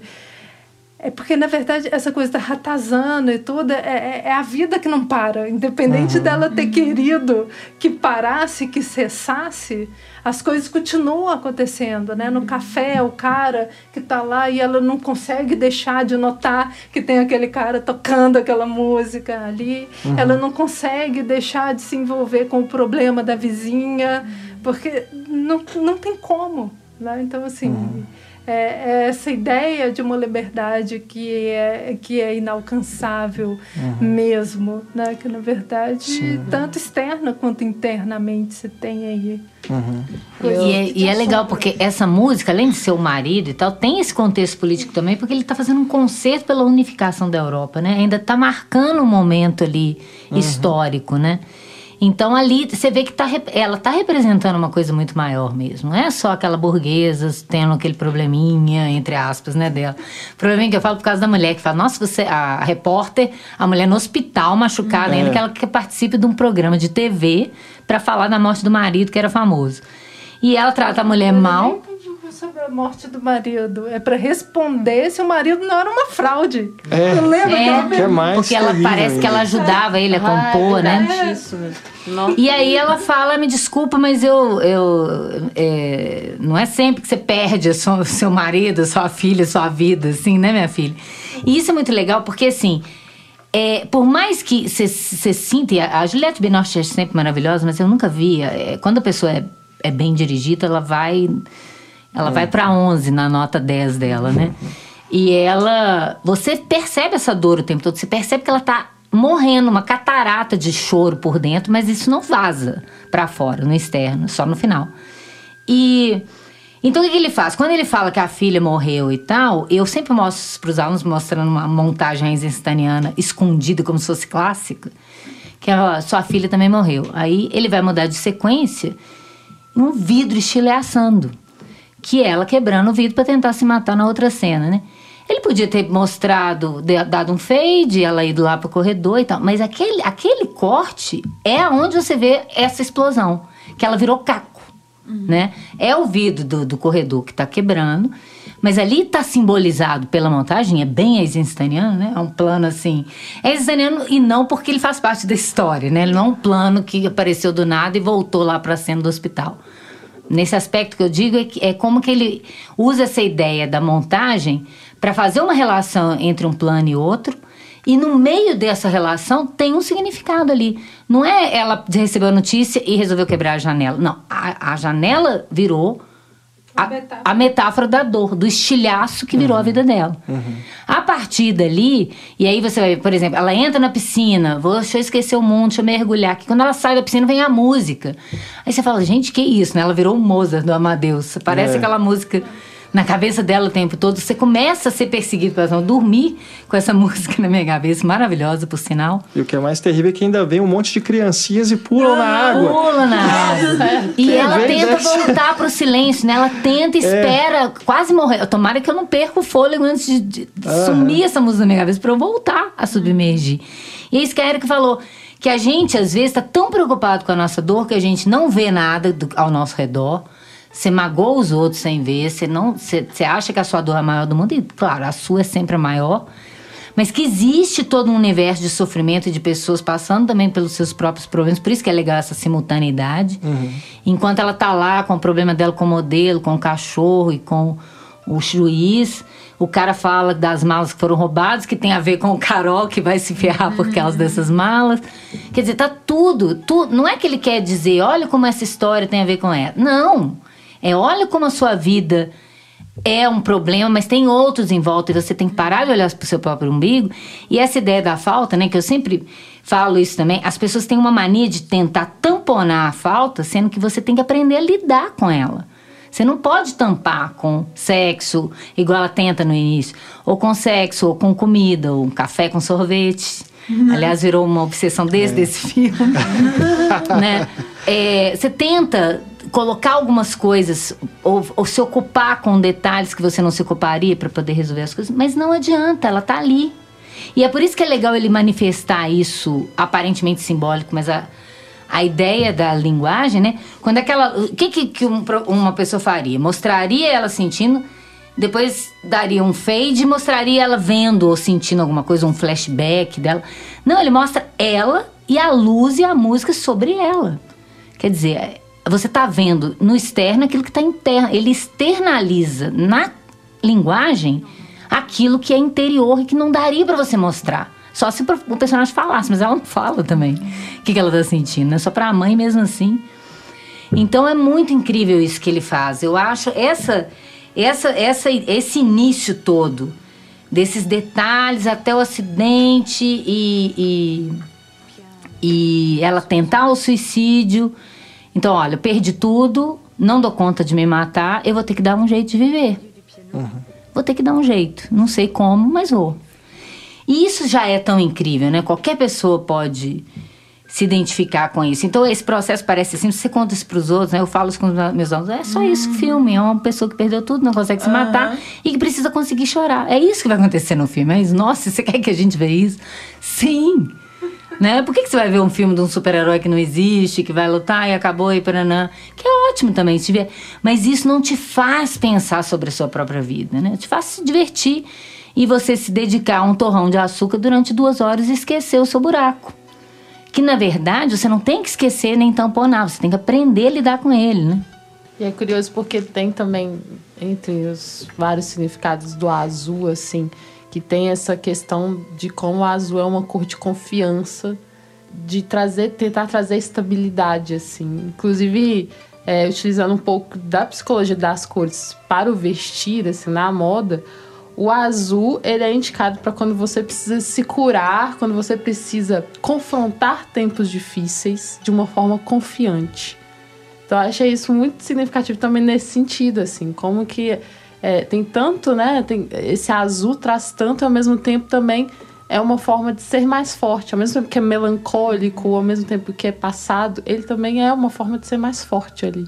E, é claro, não sei se em toda língua, mas é legal essa coisa no inglês do blues ser a, a, o azul e a tristeza ao mesmo É, tempo. é. Sim, sim. É uma coisa que eu acho interessante também é quando ela tem aqueles apagões, quando fazem uma pergunta para ela e vem um fade e vem a música. Geralmente o fade ele vai marcar o fim de uma sequência, né, o início de outra, vem uma elipse e tal, mas não, quando volta tá na mesma cena, né? Ou seja, é uma coisa interior dela mesmo. De novo essa questão do ponto de vista, né, que não é uma coisa de um plano subjetivo, mas está representando essa subjetividade. E aí quando volta, ela faz aquela pausa, né, como se estivesse fazendo essa reflexão para responder. E claro, a música vai remeter ao marido, né, essa assombração, né, em forma musical. E a cena em que ela está lá no hospital, né, e que o azul invade o quadro quando ela ouve a música, que o que é mais curioso não é a música é, diegética, né? Ela vem essa música é como se ela estivesse escutando essa música vindo da montagem, né? Vindo ali depois e aí ela olha meio que para a câmera, assim, aquele olhar para a câmera, mas que não é, né? Um, é um olhar meio assim, como se estivesse olhando para o diretor ali do lado. E ela olha para aquilo assustada. E isso é muito incrível quando você percebe e vê a camada que está essa camada metalinguística, né, que está envolvida ali e que tem o vídeo, um vídeo ensaio da Annette Insterdorf, que está nos extras do Blu-ray, não sei se na edição em DVD mais recente também está incluído, que é incrível, né, como que você é, tem nesses momentos também essa preocupação, de novo, formal, né, de usar a linguagem do cinema para poder transmitir esse sentimento é, da protagonista. E a sequência final né, do filme, que é de tirar o fôlego, mais uma vez, uma belíssima construção de imagens que se sucedem, e ele dá um fecho, né, porque ela vai em todos os personagens do filme.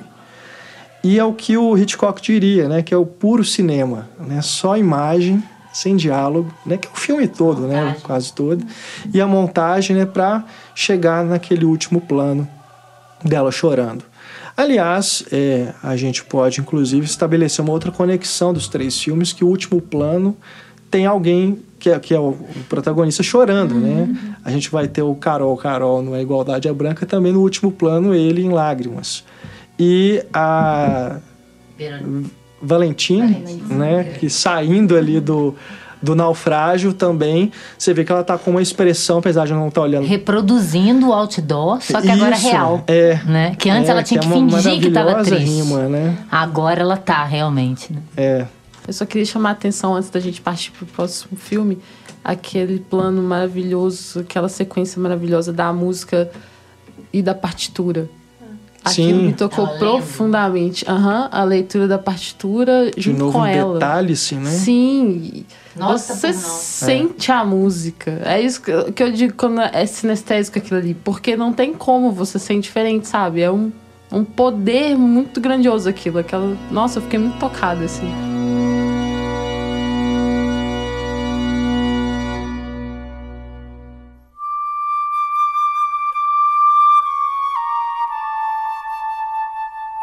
Bom, então vamos falar agora um pouco mais sobre A Igualdade é Branca, que é o segundo filme da trilogia, em que o Kieslowski vai trabalhar na fotografia com o Edward Klosinski. É um filme, como a gente já comentou aqui, bem menos é, é, estetizado em relação à Liberdade Azul, né? Vamos dizer, é um filme mais plano porque ele não chama tanto atenção para a direção, para uma intervenção assim na imagem, mas ainda assim a gente vai ter essa atenção do Kieslowski para os detalhes, né? Também vamos ter planos lindos construídos ali, mas é um filme que vai funcionar mais é, para a história que está sendo narrada ali. É vamos dizer, é um filme mais é, de um estilo mais tradicional, né? É, no A Igualdade é Branca, eu acho que tem uma, né, uma passagem de, da função da cor nas trilogias em que, na verdade, o que, que a gente tem? No azul, há uma construção aí relacionada à filha com o azul, uma série de coisas que vão, vão fazer com que o azul acabe sendo não uma cor no filme, digamos assim, mas é a concretização da subjetividade. Uhum. No branco não é mais isso. Na verdade, o, o branco vai estar relacionado a alguns objetos, mas principalmente à Polônia, neve. à neve. Então ela acaba sendo uma cor que está incorporada na paisagem. É, né? A e luz do sol ela, é pálida é, também, ela, neblina, é, né? ela, representa a volta dele. Uhum.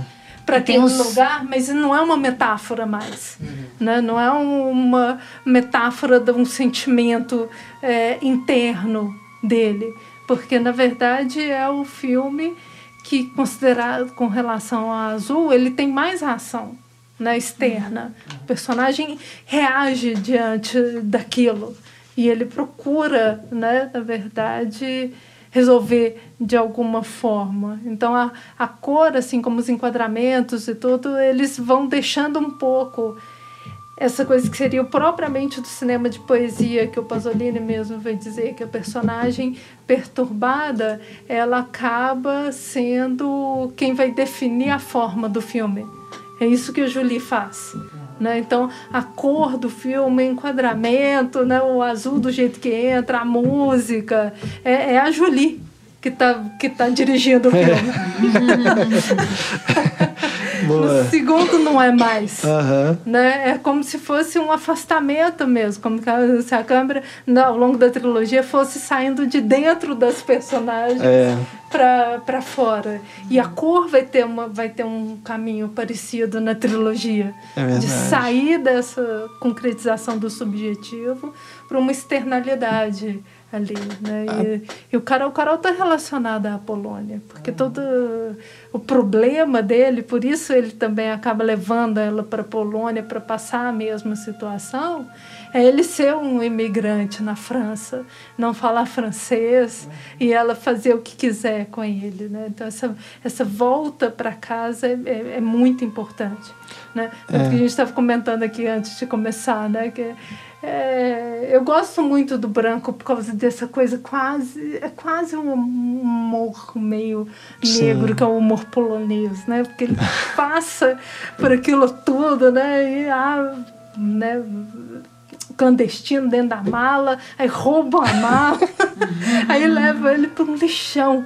Mas aí o Keslavski faz aquela plano com aquela música assim e aquela paisagem branca fala tudo Fala tudo é. do, do, da, daquele personagem, do que aquele momento dele.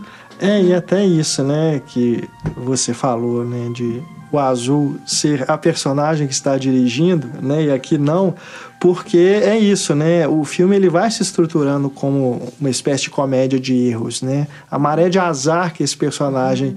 vive, né? É ele não tem controle nenhum sobre as coisas que estão acontecendo com ele, ele né? tem aquela coisa do patético, né? Ao mesmo tempo, né? Que ele tenta mudar, ele fala, ele até parece um personagem diferente depois que ele passa o gel no cabelo. no início, a primeira vez que eu vi, eu falei, ué, cadê ele? Era ele já, né? Já tinha mudado. Que é assim interpretado... Que aparece, sorte né? azar, sorte azar, sorte é. azar casa. Assim que ele aparece, a gente já vê que ele tá desajeitado, que ele não pertence Ele àquilo come- ali. começa pelos pés, ele anda para um lado, para o outro, inseguro, né? A ideia de insegurança sem rumo, ele não sabe se entra no tribunal, se vai para a esquerda, se vai para a direita. Só pelos pés, antes de te mostrar quem é ele. Só a ideia do rumo. ó. Essa figura que eu ainda não te mostrei, ela não sabe pra Na onde verdade, a gente não sabia onde ele estava. Tem a mala, Não, né? e aí? Mais doido, aí, É, não, a ainda ele faz esse intercalamento com a mala, Uhum. ele faz uma montagem alternada de tempos es- diferentes ali. Uhum. E aí ele te mostra ele olhando todo feliz do passarinho que É. caga nele, né? Isso já diz tanto desse personagem, mas Total. tanto dele. Agora, só uma coisa da cor que eu queria dizer, além da neve, tem só um momento que é na hora que ele liga do- da cabine de telefone e escuta ela gemendo, transando com o cara pelo telefone, que tem uns raios brancos na cara dele. É, não é igual no da Julie, que é claramente a forma. Ali ele faz meio escondido, igual o clássico faz. Tem um reflexo mesmo das coisas que estão passando na rua que reflete na cara dele. E tem umas coisas que, se no, na- na- no, no, no azul tem esses blacks, os fades, né, que ficam segundos sem ter passado o tempo e volta. Esse tem os, os blanks, né?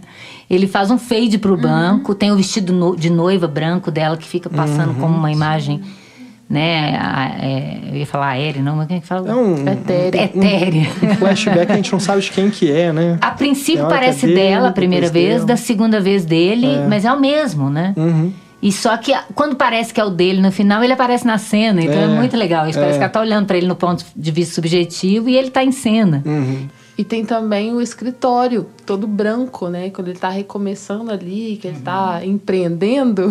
E aí é tudo branco, a, a- onde ele escolhe, né? Que vai colocar a empresa dele e tal, que é esse recomeço também. Então é, é muito ligado mesmo em, em externo, no externo, né? Aos objetos, aos espaços, principalmente. Que no vermelho vai combinar, combinar muito mais, até parecer exagerado. Você vê, tem um diretor de arte ali É. colocando tudo vermelho. E só fazendo né, o registro do nome do ator, que eu vou falar só dessa vez, a gente vai continuar chamando ele de Carol Carol, que é o Zbigniew Zamakowski. E a mulher dele, né, a esposa, ou ex-esposa, é a Julie Delpy, né? Maravilhoso. Novinha, né? Linda, bem A rainha das trilogias, né? Tá- não tá nas três, mas. É poxa. verdade, é verdade. Tá. Se você for pensar, ela tá Se na for três. pensar, ela tá pelo menos. Você ouve a voz dela no julgamento? No Verdade, primeiro. ela tá nas Na porta, três. quando ela entra, assim, você ouve eles É. falando Todo mundo tá lá nos dentro. três. Tá tudo No junto. segundo é ela lá e no terceiro. Rainha das trilogias. Mas essa ideia né, que a Érica levantou também, na fala dela, sobre a representação é, da Polônia ali no filme, né, a camada política né, dessa história, em que o Carol Carol é uma representação da Polônia depois do comunismo, né, e ele se encontra ali numa situação de desamparo, né, porque também tinha a questão do fim da União Soviética, era um país também que estava passando por esse momento de inadequação e de rejeição, porque ele não tinha mais como contar com a União Soviética e também não estava dentro da União Europeia se formando, né? Então, a gente tem nessa representação do personagem essas características, né? Porque ele acaba de perder tudo, né, com o divórcio, né? Ele fica na sarjeta, enquanto que a mulher, né, a personagem da Julie Delpy fica com a casa, né? Ela continua com a vida e tudo, ele vai dormir dentro da mala no metrô lá, usando aquela gaita improvisada no pente. Pente, que é o- Né? era o ganha-pão dele antes, É. como cabeleireiro, e agora no metrô. e ele conhece aquele homem, né, que acaba sendo a, salvação, né? Fada madrinha. É, É tão Hitchcock aquilo. Eu acho aquele filme tão. Ele me lembra o Pacto Sinistro do Hitchcock, aqueles pés pra lá e pra cá no Uhum. início. Depois aquela proposta no metrô, né? é, Então um trem estranho ali. é verdade, né? Que é o Janusz Garros, que já tinha trabalhado com ele no Decálogo, né? É. O, o Zamanowski também. Também, Ele sim. também participa do Decálogo. Sim. Tem uma série de diretores de fotografia, o co- o co-roteirista, né, o Piazevich, alguns atores que são recorrentes na filmografia do Kieslowski, né? Uhum. E essa questão da igualdade, né, agora trabalhando na questão do, do conceito, do ideal, né, como que ele vai problematizar isso aqui? Essa ideia, né, de que é um sentimento contraditório do ser humano querer ser igualitário, só que ninguém é igual a ninguém. E também, assim, na verdade, ninguém quer ser igual ao outro. A gente está trabalhando com igualdade aqui no sentido de termos condições é, de vida igualitárias, né? das pessoas terem mais oportunidades e oportunidades iguais, que é uma bandeira do socialismo né? E que o que vai ser é, difícil, né, de ser concretizado devido ao egoísmo e às relações de poder, né, que dominam o sistema capitalista e que é talvez o, o, o viés aqui político que está sendo trabalhado quando a gente vê como que esse personagem tem que se reinventar né? O que, que no que, que ele se transforma depois que ele passa o gel no cabelo, né? E tem que dentro do seu plano, né? Da sua artimanha ali para poder é, dar o troco, né? Talvez ali na, na mulher, fazer ela passar por aquilo é que ele tem que recorrer a uma máfia, né? De ter que importar um corpo da Rússia, importar um cadáver para poder fingir a própria morte. É uma coisa muito maluca, é, né? Você vê como é que a coisa política está forte ali. A, a, ideia do cadáver é, russo é, sem, sim, identi sim. sem identidade.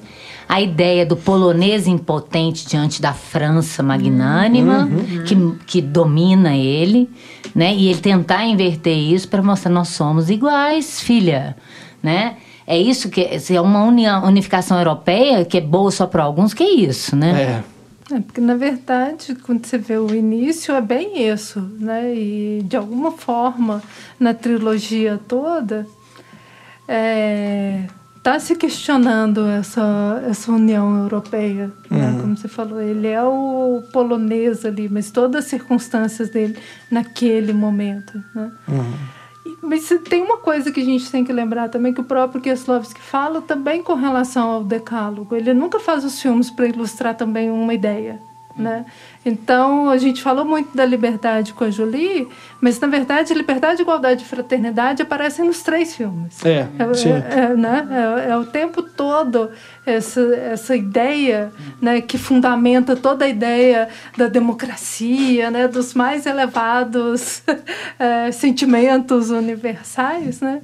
Que ele vai colocando, que ele vai trabalhando dentro dessas circunstâncias específicas desses indivíduos, mas que está falando desse desse universal. Uhum. Né? Vai questionar também, né? Colocar muito em xeque, assim, porque o ideal é o ideal, né? Uhum. Então ele coloca em, em, questões práticas, né? Da, uhum. da própria contemporaneidade, assim. É, e tanto os conceitos estão nos três filmes, assim, que tem toques de vermelho, né? Desde o, o azul, assim. Eu vejo o bordel. Que ela vai, assim, pra mim até eu falei, não, não é, lembro. Tu, eu é acho verdade. que o terceiro filme vermelho vai ser essa história dessa mulher.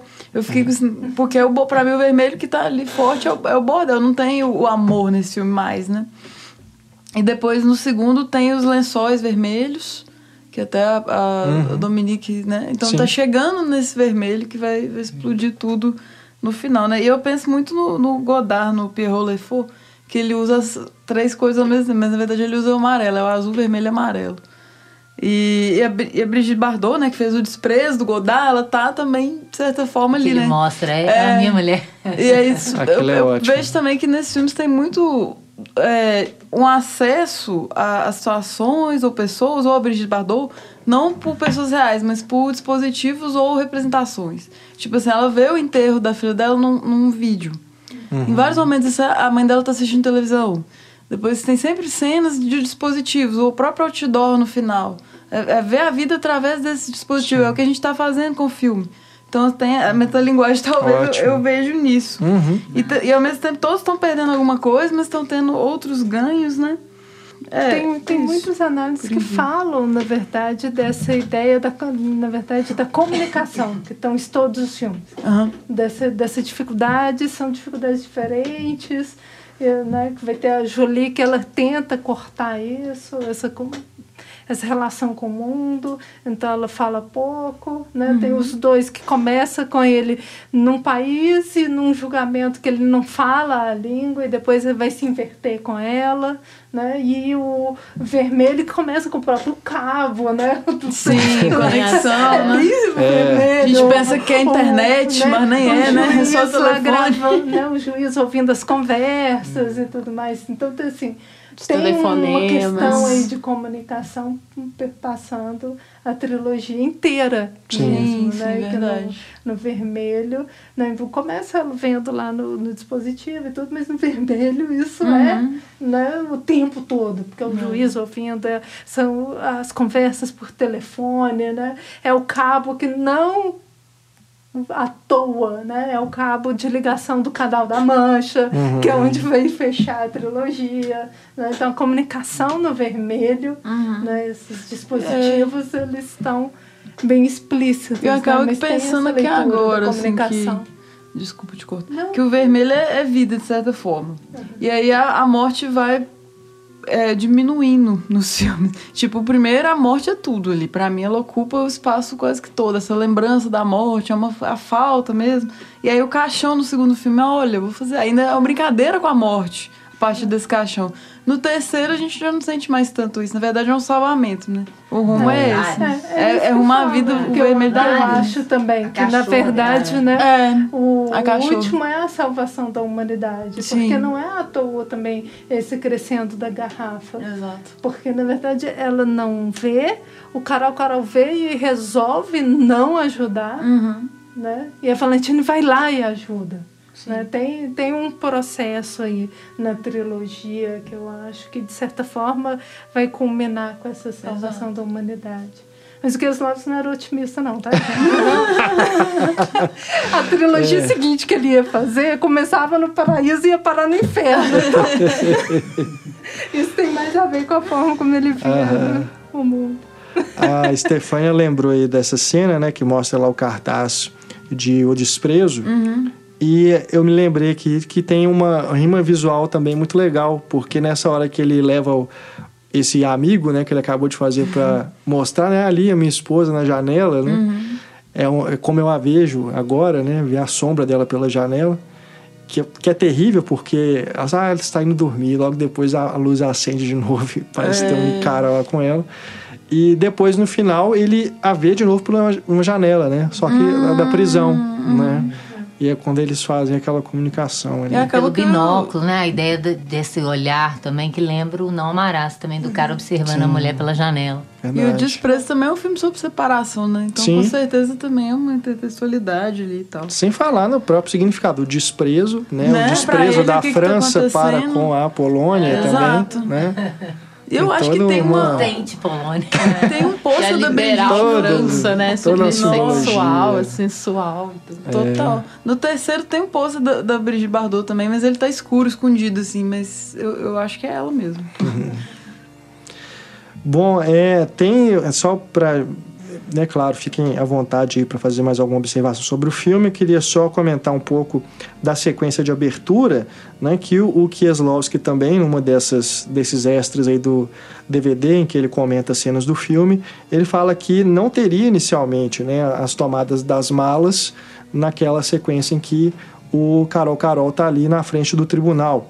É, e ele fala que decidiu colocar essa montagem, né, as cenas intercaladas durante a montagem e ali ele cria um certo enigma, né, para deixar a dúvida para o espectador. O que, que é essa mala, né? Qual é a relação dessa mala com esse cara, né, com esse personagem?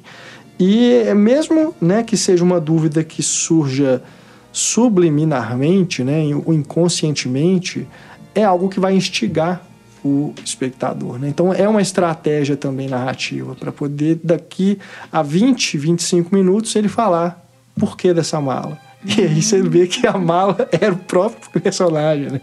Que ali você não faz ideia, né? Que é uma, uma, uma cena que vai acontecer depois, né? Uhum. Que ele está só intercalando ali, mas é essa estratégia, né? Que é de criar esse interesse e manter o espectador né? interessado por aquela história. Aquela mímica final me remete ao final do La Dolce Vita, do Fellini Só que mais compreensível um pouco. Nossa, é mesmo. É, mas acho que, acho que pelo que eu li, que Não, você fala da comunicação dá pra ver, também, né? sim. Que eles conseguem se entender pela fala. mímica. Tipo, acho que o que eu li que você falou é isso, assim, que, que não é pela linguagem verbal, Não, é mas pelo gestual, gestos né? Dá pra perceber que ela faz uma promessa pra É. ele, que se Uhum. ele libertá-la. Exatamente. Ali ela tá fazendo uma promessa de um amor anel, aí. Ela É, põe um é. anel. Aham. Né? E, né? e, novamente, isso vem desde o Não Amarás, essa ideia do Kieslowski de que, de que o olhar é sempre de quem tá amando. né? Eu acho legal porque tem um problema da língua no início, né? Que ele não fala o francês, depois ele aprende o francês. Quando ele leva ela para Polônia, ela não aprendeu polonês, ele aprendeu francês, foi comunicar com ela. Mas ela não aprendeu. Aí ela é interrogada em, em polonês. E aí ele te mostra essa barreira da, da, da língua que é rompida ali. Nos gestos, de longe, eles se comunicam. Né? E depois de tudo que aconteceu, você fala, nossa, eles ainda têm uma treta, né? E também é rompida essa questão do, do corpo, né? A, a resposta do corpo, assim. É uma linguagem corporal. É. E o problema todo entre eles era o quê? Uma linguagem corporal também que não respondia, É né? verdade. Que pode ser aqui. simbólico também, né? Aquela, é aquela ideia de É. simbólica também. Então, assim, aca- acaba que remete isso, que ele tá, ele tá também é, evoluindo nesse aspecto, assim. A gente tá finalmente tendo essa comunicação sem ruídos, apesar, né, dela estar ali presa e ele tá distante, mas é. Mas enfim, chegamos em pé de igualdade, né?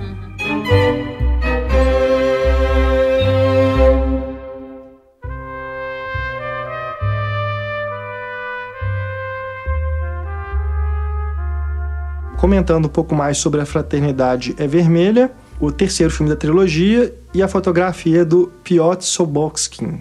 E começa com essa cena, né, que a gente já mencionou aqui, que poderia perfeitamente ser de um filme de espionagem, né? Que mostra a câmera passando entre as paredes, né? Seguindo ali dentro de um buraco, acompanhando esses cabos no fundo do mar. Clube da O- Luta. É, o- exatamente. O David Fincher deve ter visto Ah, isso e foi fazer o Quarto do Pânico, o Clube da Luta, né?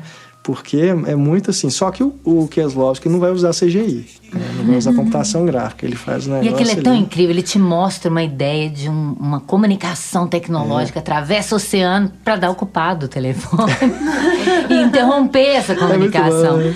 É muito bom essa ideia da comunicação interrompida, né? Das coisas que a pessoa chega e, e acaba.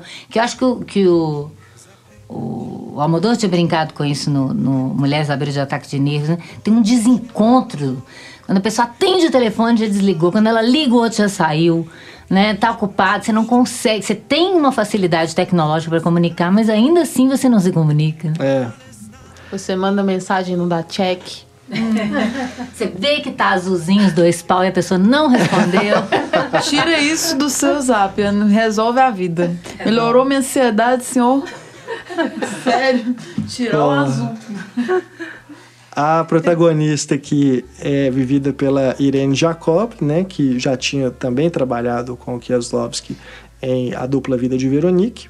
E ela interpreta aqui é, uma jovem que está transitando entre vários pequenos empregos, né? Ela é essa modelo fotográfica, ela também desfila, tá ali, né, num, num período de tá tentando descobrir o que, que ela vai fazer da vida, né? E é uma vida é sem conflitos, né, aparentemente. E a relação que ela vai desenvolver com esse juiz aposentado, vivido pelo também grande, incrível, né, Jean-Louis Trintignant, né, um ator também que vem da uma velha vague, assim como a Emmanuelle Rivard. Os dois depois, né, trabalham juntos num filme mais recente que é O Amor do Michael Haneke. É, a relação que a Valentina vai criar com esse juiz, ela surge inclusive como uma forma né, de preencher essa necessidade de confronto e de conhecer e conviver com alguém que é tão diferente dela e, né, e é uma relação tão improvável, né, uma amizade tão improvável. E a, a força do filme para mim está justamente como que isso vai sendo construído, né, dessa repulsa inicial quando ela tem esse primeiro contato com ele, ela fala, né? Eu só posso ter pena de você quando ele fala que fica espionando a vida dos outros, né? E eu gosto quando ela fala, se eu, até... se eu te dissesse que você atropelou a sua ah. filha, que eu atropelei sua filha, você ficaria ah. indiferente? Ele falou, eu não tenho filho. né? Eu não posso lidar com aquilo que não existe. É, as com respostas dele né? são assim, né? De uma, uma, uma crueza e uma indiferença, né? Que realmente assusta. E ele vive isolado, né? Tá ali espionando a vida dos outros, como se tentasse até de certa forma preencher as lacunas da sua própria vida. Né? Então é muito, é muito interessante como que o filme vai construindo essa relação e que é o ideal da fraternidade, né? Afinal de contas, né? Como que essas pessoas tão diferentes vão acabar se conectando, né? E criando essa relação empática, né, de um com o outro. E quando eles vão se despedir, né, naquele grande teatro e depois no final, é muito bonito, né? Você vê assim, o olhar de um para o outro e ela estando numa, inclusive numa posição superior, uhum. né? Ela está em cima do palco, ele embaixo. É, é, muito, é muito interessante. É um é filme que cresceu bastante para mim agora, eh, na revisão. Quase chegou perto, sim, de eu gostar tanto quanto do Azul.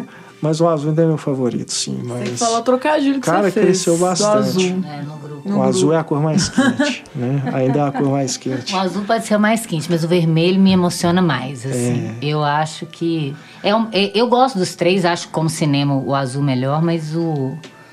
O vermelho eu tenho um, um carinho muito uhum. especial por ele. Acho por essa relação mais, mais otimista, mais, essa ideia do personagem, da personagem da Valentine de não ser autocentrada, ela tem os seus problemas com seu irmão, com aquele namorado escroto. Essa, essa ideia de que ela não pode mudar o mundo ao redor e ela tenta fazer alguma coisa. Eu gosto muito dessa, dessa personagem, de como ela lida, ela age no filme, né? Como ela também aprende e, e passa pelas questões no filme. Eu gosto muito dela, assim, da personagem mesmo. Uhum. E do, do que acontece, né? Ela tem um ar triste, melancólico, perfeito para o personagem, que é o mais otimista deles, se a gente for pensar, né? Tem essa coisa de azar e sorte também no filme, né? O tempo todo, esse mais do que os outros, né?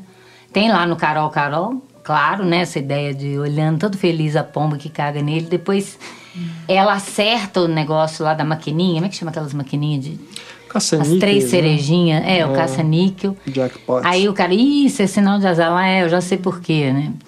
é, a, a, as coisas. Tem uma hora que no fundo tá o carinha, o jovem advogado que cria esse paralelismo com ela, que a gente fica esperando quando que eles vão se encontrar pela linguagem, né? Uhum.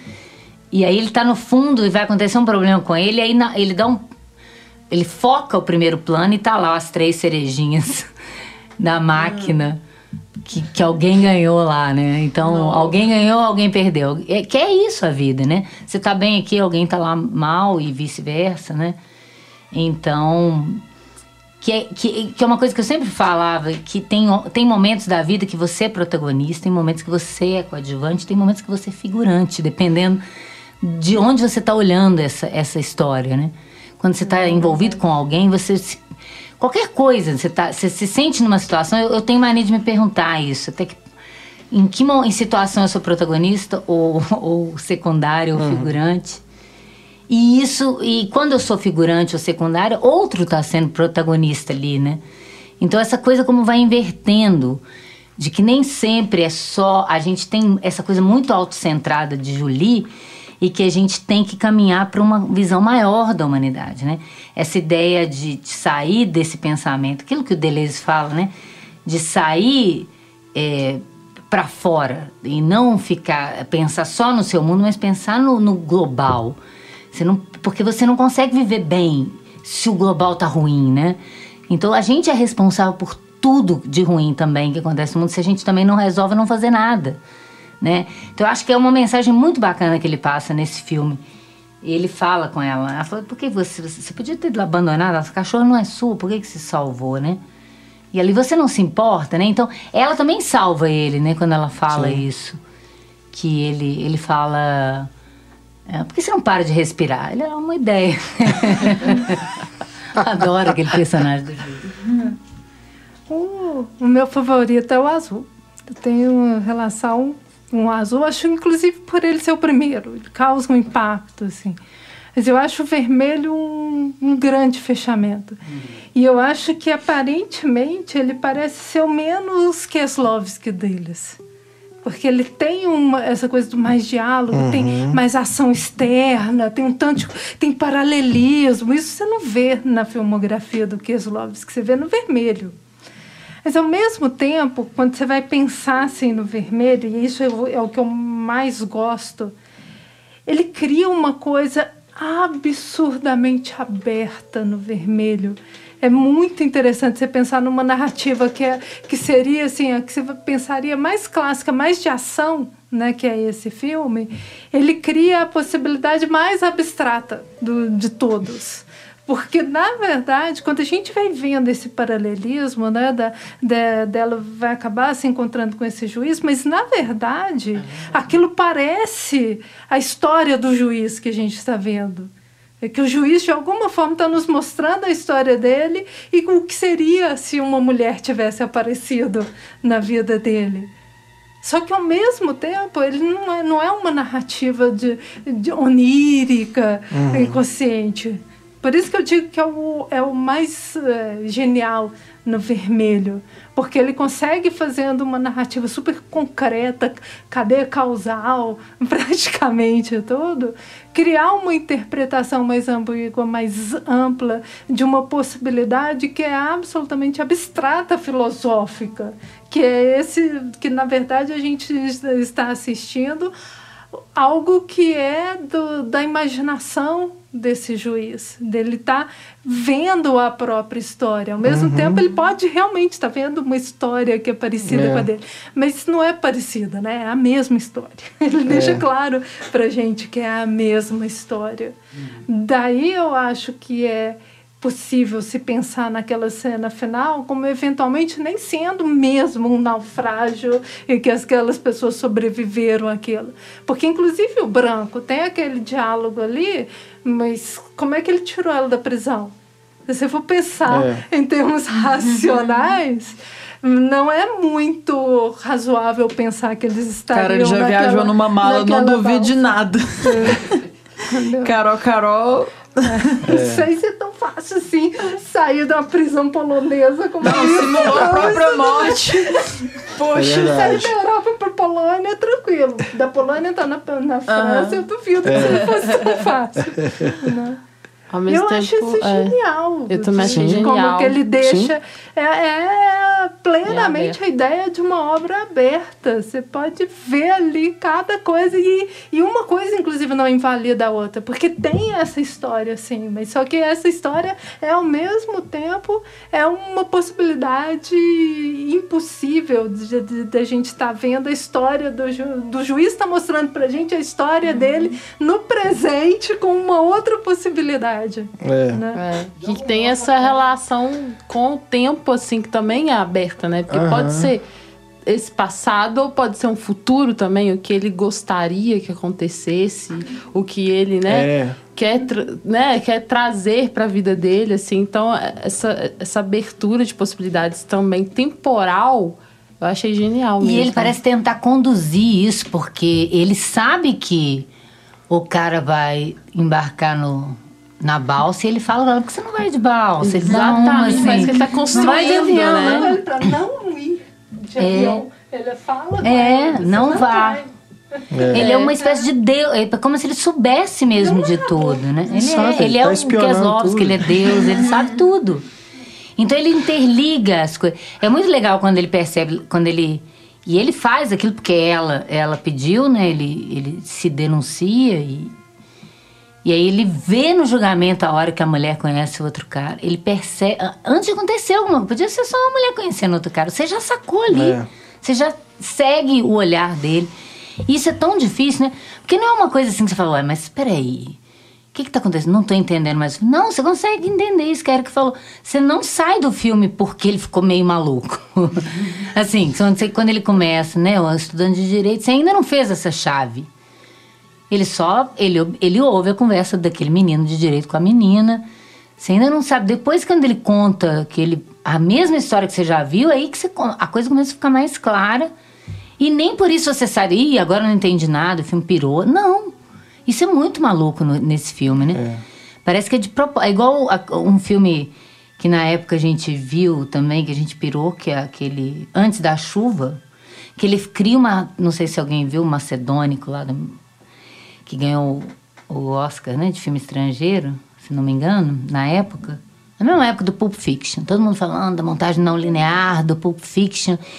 E o, o- o Tarantino fez uma brincadeira e inverteu os planos da montagem, praticamente.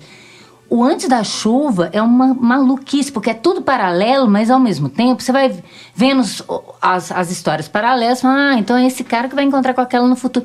Chega uma hora que você não consegue mais fazer essa ligação. Você fala, "É, mas peraí, como que ele encontrou com ela se na outra história já aconteceu isso? Você começa a ficar maluco. E aí você tem gente que é que não consegue ler linguagem cinematográfica falar, ih, o, cara perdeu o filme, já não sabe mais contar o filme. Mas é exatamente isso que ele quer que fala, mostrando que as coisas não fazem o sentido que a gente acha que tem, né? E aquela realidade é muito maluca para você poder encaixar uma coisa na outra. Então, ele faz uma coisa mais ou menos assim também, e de uma maneira muito maluca, porque ele te dá indícios, usando uma ideia de linguagem que a gente já está acostumado da montagem paralela, de que ela vai encontrar esse cara. Vários momentos você tá vendo isso, né? Verdade, O carro dele vermelho. Paralelas mesmo, né? Perpendiculares. É, Tem um momento que a gente vê que eles são praticamente vizinhos. Ela Uhum. mora no morgue e ele mora ali na, perpendicular. E ainda, tem hora que ela olha na janela, ela tá vendo, ele tá no carro, aí você pensa que ela tá olhando pro carro, aí ele, ele sai, aí ela volta a olhar pro carro e fala, ah, ela tá pensando, cara, ela não, a bateria do carro vai dançar porque a luz tá acesa. Da mesma forma, ele olha, ela tá atravessando, ela tá indo lá pra desligar o alarme do carro, aí ele acena, você pensa que é pra ela, não é a outra moça que tá vendo. Você já criou essa narrativa antes dela acontecer. Então ele consegue fazer isso. E te, te fazendo essas projeções malucas de futuro, presente, sei lá. Porque a, narra, a, a linguagem tá te ajudando a, a, a se direcionar nisso. Isso é que é o mais maluco, É. né? Ele é um domínio da linguagem tão absoluto para aquilo que ele quer narrar e te conduzir. Por isso que eu, eu faço várias aproximações dele com Hitchcock, claro, com intenções completamente diferentes, mas dentro desse domínio da linguagem e do que para onde ele está conduzindo o espectador. Não exatamente te dar uma resposta, mas te, te levando pela mão. Então tem um momento que ele faz igual o Hitchcock de novo, só para eu citar, que ele faz um flashback com a câmera quando ele tá contando para ela, igual o Hitchcock faz no Rebecca. Ele tá contando e você não tá vendo o flashback, você tá vendo a câmera fazendo os movimentos daquilo que os dois estão vendo na frente deles que a gente não tá vendo. É muito incrível o jeito que ele dirige. É, no, tem um, um dos vídeos, né, ensaios que tem no, nos extras desse filme, O Vermelho, o autor fala a respeito dessa abertura temporal, relacionando também com a relação, uma possível relação amorosa que se constrói entre os dois, naquela ideia do sonho, né, que ele fala que teve dela, que a, sonhou que ela estava com 50 anos e acordou feliz, né? E depois ela pergunta para ele quem que estava, né, do meu lado e tudo, assim, mas ele não sabe quem, né? Ele não conseguiu identificar quem e tudo. Amigo Que é meu. uma, né, isso, né? É uma possibilidade, uma relação que nunca se concretiza ali, né? Isso durante o filme todo, enquanto eles estão é, construindo, né, essa amizade, mas que está é, subtendido, né? Que tem uma possibilidade ali de um relacionamento amoroso que não é concretizado. E o Trintignant, fa- ele fala isso com ela E que está uma perdido hora. nesse tempo, né? Nesse intervalo de tempo. Que ele ele, fala, como podia uma ser mulher eu. mais nova, né? É. É, eu podia, se eu tivesse encontrado uma mulher, talvez você, É. a minha vida teria sido diferente, né? Então ele sabe, parece que ele sabe disso, né? Por isso que eu falo, ele olha pra câmera e ri que através da janela quebrada. Sacou, gente? É. Né? Ele tá dando uma piscadela pra gente no final. Agora, uma coisa impressionante também é a casa dele, né? Como que é uma construção de mise-en-scène, de decupagem incrível ali, a luz, né, os jogos de reflexos, quando eles estão caminhando, e como que essa câmera passeia ali dentro, porque parece que é um negócio tão apertado, né, tão íngreme, né, e ela se movimenta com uma leveza ali, que é uma coisa muito é, é, bonita, né, assim, cinematograficamente. Esse labirinto que ele constrói ali, E um labirinto desde de o caminho da imagens. rua, né? Que você Sim. vê aquela subida, você sabe que tá indo ali na direção da casa dele. Aí você sabe que a mulher, a namorada do advogado é vizinha dele, aí o cara sobe a rampa, o juiz Aham. vê da janela. Tá tudo ligado de uma forma muito maluca ali naquele filme. né? E falando disso também, é aquele plano, quando a gente vai ter o primeiro contato com ela, que a câmera vem da rua, entra pela janela, sobe na grua, né? E entra pela janela dela e vai no telefone para ela atender. Que tá o recado, né? O, o namorado tá deixando um recado para ela. É, é isso, né, Ana? É um cinema que a gente não vê mais sendo feito hoje em dia, né? Esse tipo de movimento de câmera, essa coisa né, mais eloquente. E não é masturbatório. Não, não é. Não é aquela Exatamente, coisa de é. mostrar, é. olha como eu sou foda com a uhum. câmera, olha essa câmera, olha esse plano. Não, não é. é. Nada ali você pode tirar, que modifica a sua visão do filme. É. Hoje em dia a gente tem muito plano de sequência falso, né? Que com a computação gráfica a pessoa apaga os cortes, né? Então fica mais fácil fazer. Mas muitos desses planos que a gente pode ver no, num dos últimos James Bond, no La La Land, né? Você vê que é, é uma coisa assim mais de aparecer, uhum. né? Olha só, olha que plano, né? Que incrível. Como que eu fiz isso?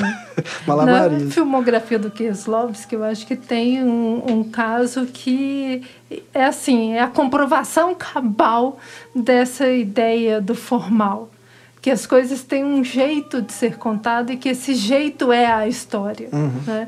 Que é justamente os dois episódios do Decálogo que ele faz longas metragens com eles. Ele pegou um episódio né, e fez um longa-metragem Não Matarás e o outro o Não Amarás. Que basicamente isso ele mesmo fala e vendo os filmes a gente vê, é o mesmo material. É lógico que ele filmou algumas coisas a mais, já que ele já desde o início, não foi uma coisa posterior, ah, eu acho que eu vou pegar esse material, vou fazer um longa. Uhum. ele já tinha os roteiros do decálogo, por alguma questão polonesa de produção, ele fala que era mais viável propor dois longas metragens para conseguir mais dinheiro para fazer o pacotão. Estratégias, né, de é, editais, né, essas Enfim. coisas. A gente conhece né? bem aqui no Brasil. ele fazia assim, escolhe esses dois. E quando você vê o média-metragem que é o do Decálogo, e você vê o longa-metragem, uhum. é a mesma história, é o mesmo material, mas são dois filmes diferentes. Legal. Ele muda a função dos personagens, uhum. ele muda uma série de coisas pelo quê? Tem plano que é só maior em um do que no outro, tem alguns planos a mais, tem ordens diferentes. É quase que só a ideia da montagem, é lógico, né? Uhum. Para chegar num longa tem mais material. Mas é basicamente a mesma filmagem que ele monta de formas diferentes. E no Não Amarás, muda o final da história. Você tendo os mesmos personagens, a mesma história, basicamente a mesma filmagem. E Nossa. a relação da, da, do espectador com o personagem, com a história, é diferente, a função dos personagens é diferente é, é essa coisa que a gente sempre fala, ah, de forma e o conteúdo, e que a gente defende, né? Não existe isso na arte, a forma é o conteúdo. Né? Então, isso fica muito explícito no Kieslowski. Tem entrevistas dele, dele falando sobre o processo uhum. de montagem também, e a gente vendo, esse caso é explícito porque a gente tem os dois materiais, uhum. e dá para você, dá você verificar né? que a a forma, ou seja, um tempo de um plano, né? ele está trazendo ali uma informação, uma experiência, uma vivência ali, não é só contando uma história.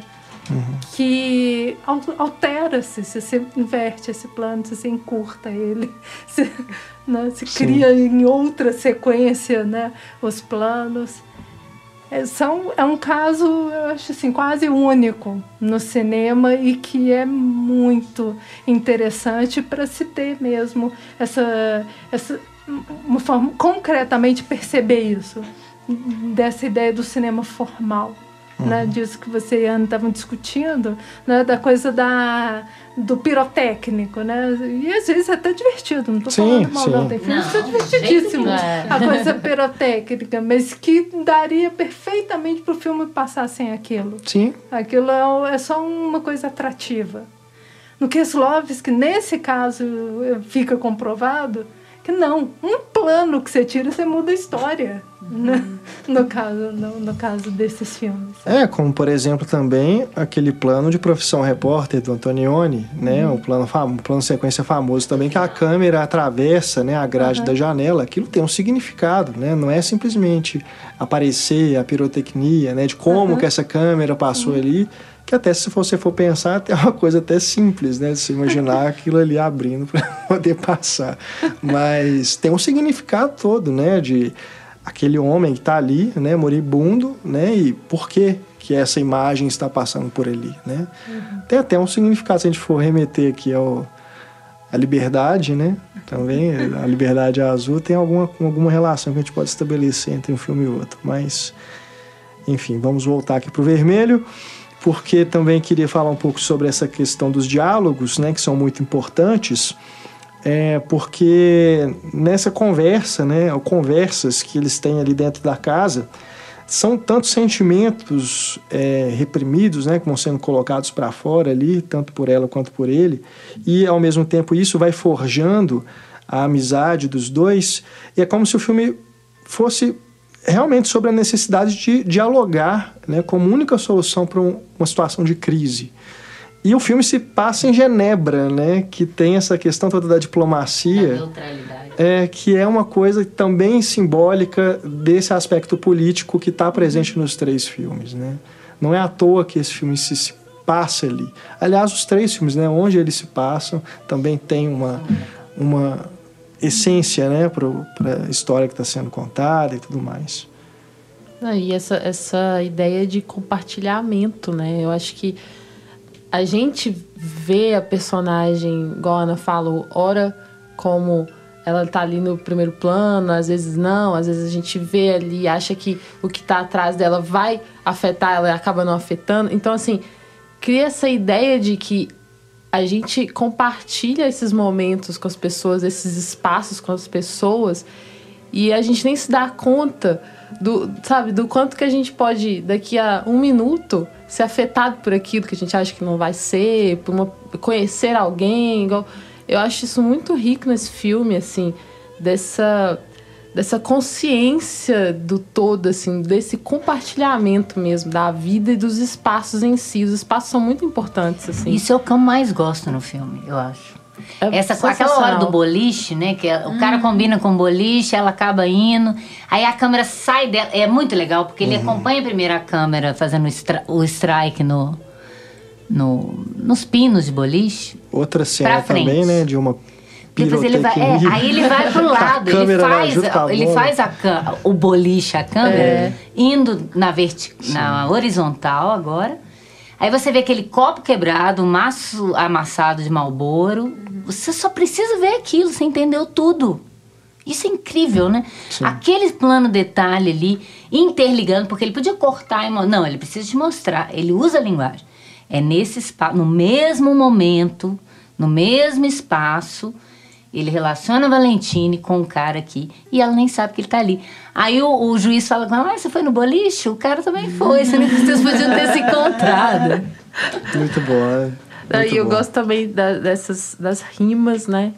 Que eu sou uma pessoa que vejo muita rima na vida, assim. o Renato deve até me achar meio chata, porque eu presto muita atenção, assim, em coincidências, entre aspas, em padrões, assim, eu presto muita atenção. E eu gosto porque o filme abraça isso também.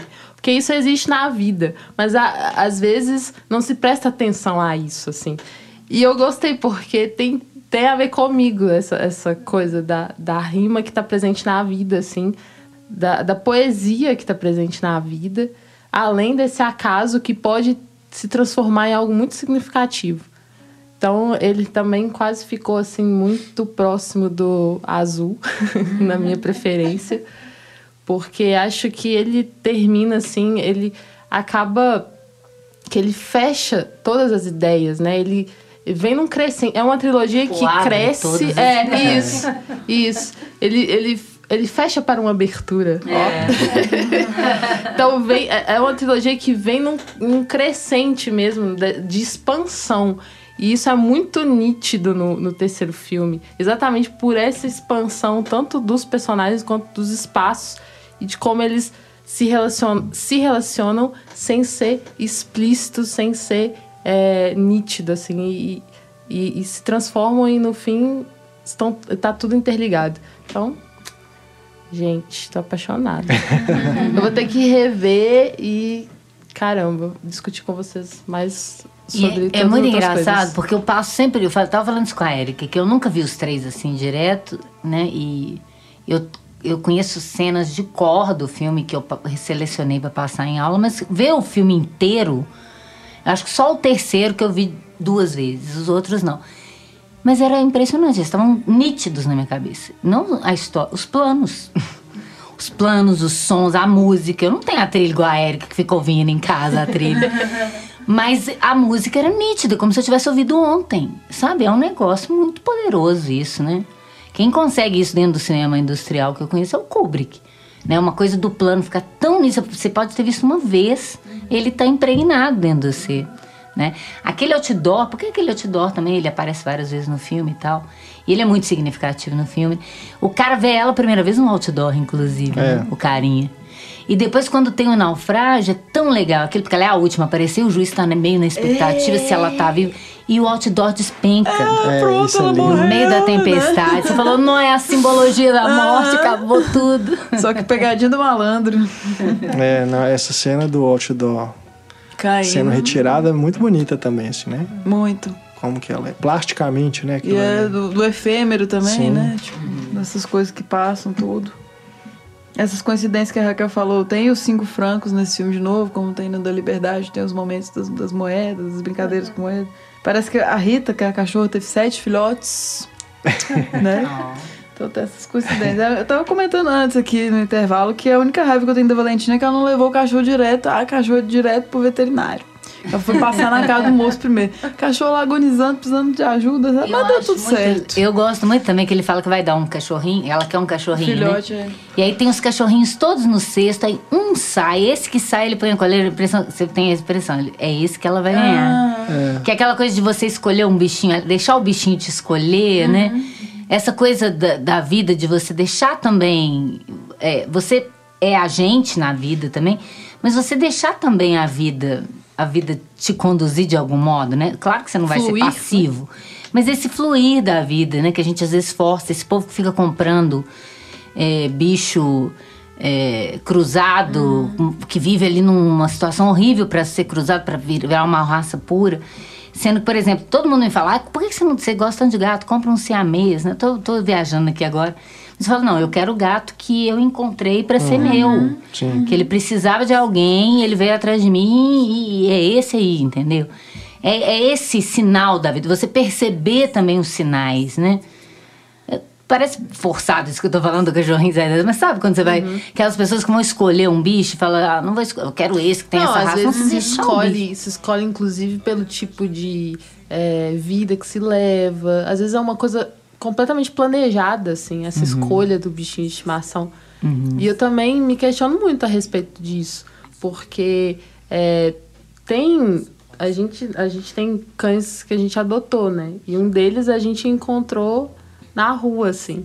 Uhum. E foi, é, e foi um encontro. Ele encontrou vocês ele, também, né? Ele encontrou a gente também, assim. Uhum. Isso é uma coisa maravilhosa, porque é como se fosse um, um é, é um acaso que de repente traz todo um significado, assim, que e, e ele trouxe essa diferença para nossa vida e a gente fez a diferença na vida dele, assim. Uhum. Então é, é, é bonito você se permitir essas coisas, porque elas podem trazer um, um, um enriquecimento, às vezes, muito maior do que esse planejado, né? Que você. Uhum. E, e, hoje em dia é, super valorizam planejamentos, assim. E eu também tenho um problema com isso, porque é, ter essa coisa. Tenho.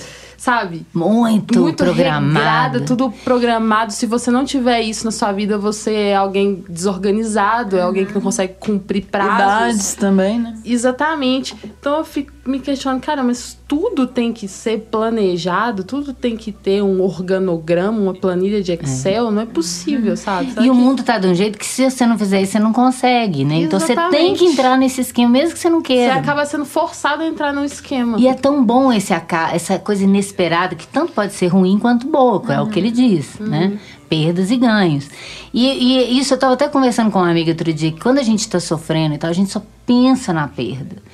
Mas cada vez que você perde alguma coisa, você está ganhando uma outra em troca. Aquilo vai. vai não, é, não é a substituição do, do vazio que eu estava falando, não. Mas quando né, você vai ganhar alguma coisa, né? Pegando um trocadilho horrível, né? Essa coisa, ela ficou viúva, mas ganhou a liberdade, né? Mas é isso. Né? De algum modo, né, a gente fica tão atento àquela perda que você não consegue ver o que, que você está ganhando ali. Você atrasou para um encontro, Claro que você perdeu alguma coisa ali e tal, mas vai acontecer outra coisa nesse uhum. caminho, né? Que não é exatamente essa coincidência, não é essa coisa, ah, minha mãe diria, ah, porque Deus sabe o que faz, seria, estava uhum. escrito, escrito que seria assim, você tinha que ter perdido o ônibus uhum. para cá. Não, eu não acho que isso está escrito, eu acho que isso acontece e isso vai influenciando a, a vida de todas as pessoas ao seu redor. A gente é porque não tem essa consciência né? Eu acho legal até porque o filme ele vai conduzindo para uma ideia de um encontro amoroso futuro, né? Até pela relação que o juiz vai colocando.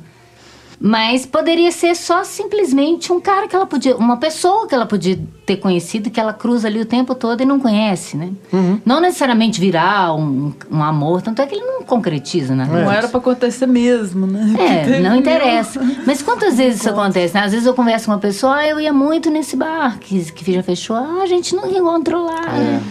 Nossa, eu também ia direto. Você lembra de. Não, lembro, aconteceu isso naquele lugar. Quer dizer, você estava na mesma ocasião com uma pessoa que você conheceu anos depois, né? E você poderia ter conhecido ali, não, não aconteceu. As coisas acontecem, ou não, né? Dando de Caetano aqui. Bom, gente, para terminar, queria só saber de vocês se vocês, é, até dentro disso que a gente comentou, é, de ser fundamental que Vermelho seja o último filme da trilogia, se a fraternidade é, acaba sendo o conceito, né, o ideal mais importante desses três até por englobar esses outros dois ideais. A gente comentou aqui ao longo do programa que os três estão presentes nos três filmes, né, em maior uhum. ou menor grau. Mas será que nesse último a gente tem esse fecho até para chegar a essa conclusão de aqui a fraternidade dentre esses três, três conceitos é o mais importante, é o mais relevante, precisa-se mesmo muito mais da fraternidade, porque sem ela não é, é sem ela é impossível ter a liberdade e a igualdade também. Eu acho que os três estão interligados de algum modo. A ideia de uma coisa com a outra afeta uma uma afeta a outra da mesma maneira. Um filme vai afetar o outro, né? Essa ideia da fraternidade, sem você ter noção da sua liberdade, que você vai invadir a liberdade do outro. A ideia de igualdade, que você tem que ter a noção de que aquilo que você quer para você, você tem que desejar isso para o outro. Né? E a ideia de, de, de, de, se ajudar no mundo. Né? Eu fico muito impressionado como as pessoas não conseguem sentir empatia por um problema que não é delas. Né? É a pessoa que está né, na, na, zona sul do Rio e que não está nem aí porque o problema é na favela. Pode vir para o Rio tranquilo porque aqui é só se não ficar perto da favela. Como que eu posso ir para o Rio tranquilo sabendo o que está acontecendo aqui, sabe? É, é, é, uma ideia de que a gente acha como... Ah, eu estou seguro aqui na minha vida, então ótimo. E que uma coisa vai esbarrando na outra, né? Você não pode ficar preocupado só com você e só com a tua, sua dor, porque você está num mundo que se houvesse mais fraternidade... É, eu entendo o que você está querendo dizer. Que se houvesse mais fraternidade, seria mais fácil ter a liberdade uhum. e a igualdade. Isso. Mas eu acho que tudo está ligado. Os três conceitos são intimamente ligados, assim como os filmes aparentemente são independentes, mas eles estão interligados. Não tem como não. É, eu acho também que os três conceitos estão nos três filmes, mas de certa forma eu acho que, que sim, os gestos fraternos, acho que em todos os filmes acabam é, tendo um certo peso. Quando você pensa que a Julie, não por fraternidade, mas o gesto dela é entendido assim pela vizinha, porque uhum. ela se recusa a fazer o abaixo assinado para para expulsarem a vizinha e por isso ela não é expulsa. Mas a Julie não estava fazendo um gesto fraterno, mas de fato acaba se ela revertendo uhum. nisso. Ela querendo ou não, uhum. ela ajudou aquela mulher, né? Uhum. E aquilo vai ser um momento determinante no azul para Jolie perder o, esse controle que ela achava que tinha de se fechar para a vida. Porque dali em diante a vida dela é invadida por aquela uhum. vizinha, invadida por tudo, e ela não consegue conter essa vida toda que está em volta dela. Né?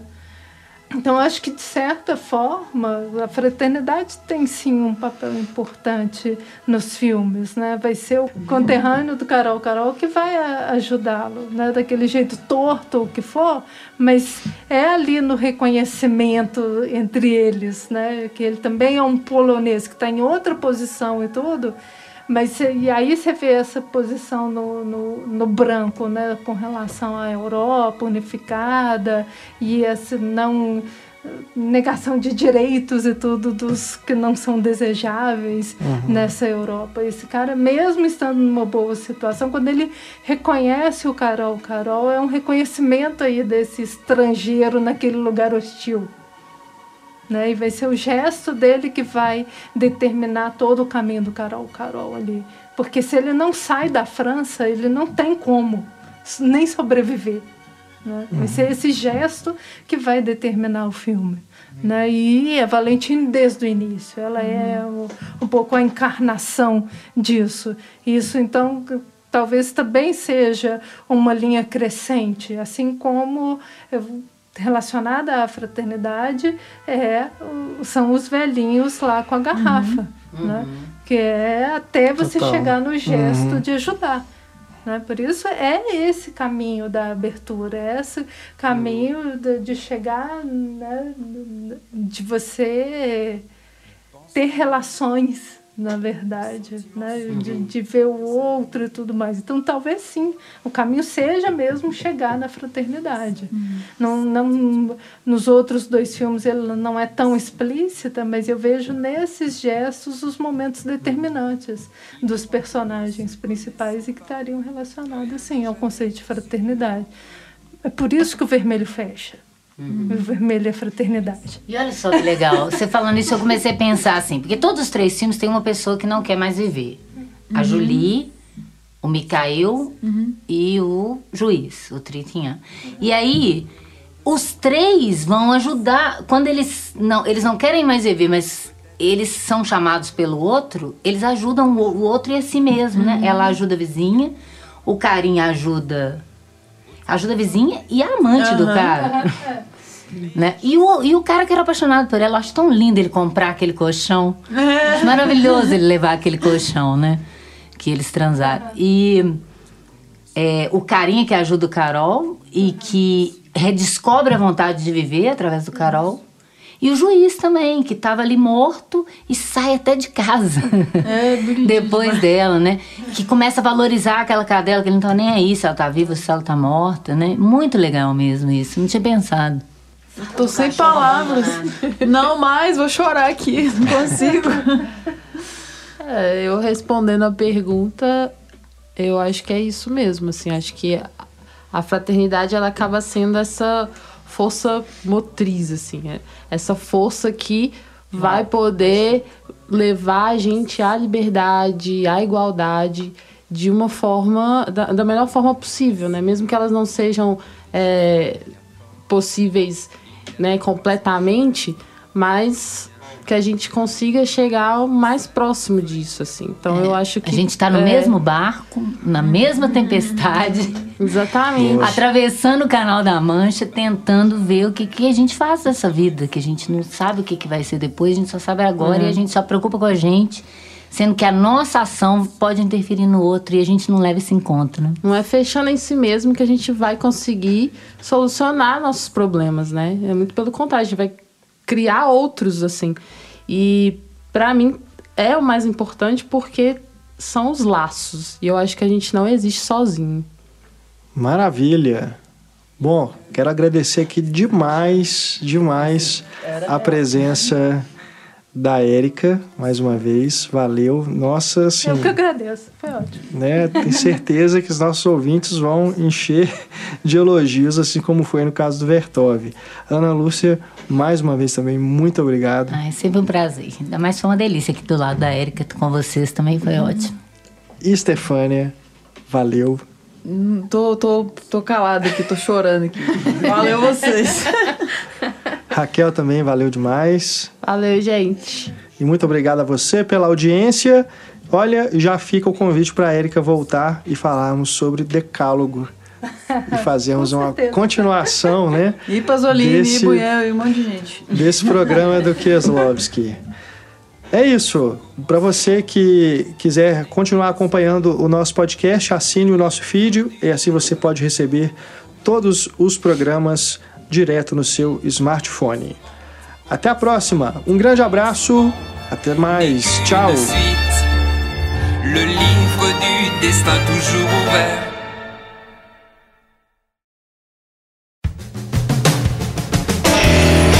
Em Foco. Edição e mixagem de áudio Eduardo Garcia. Realização Cinematório. Apoio Rádio Inconfidência.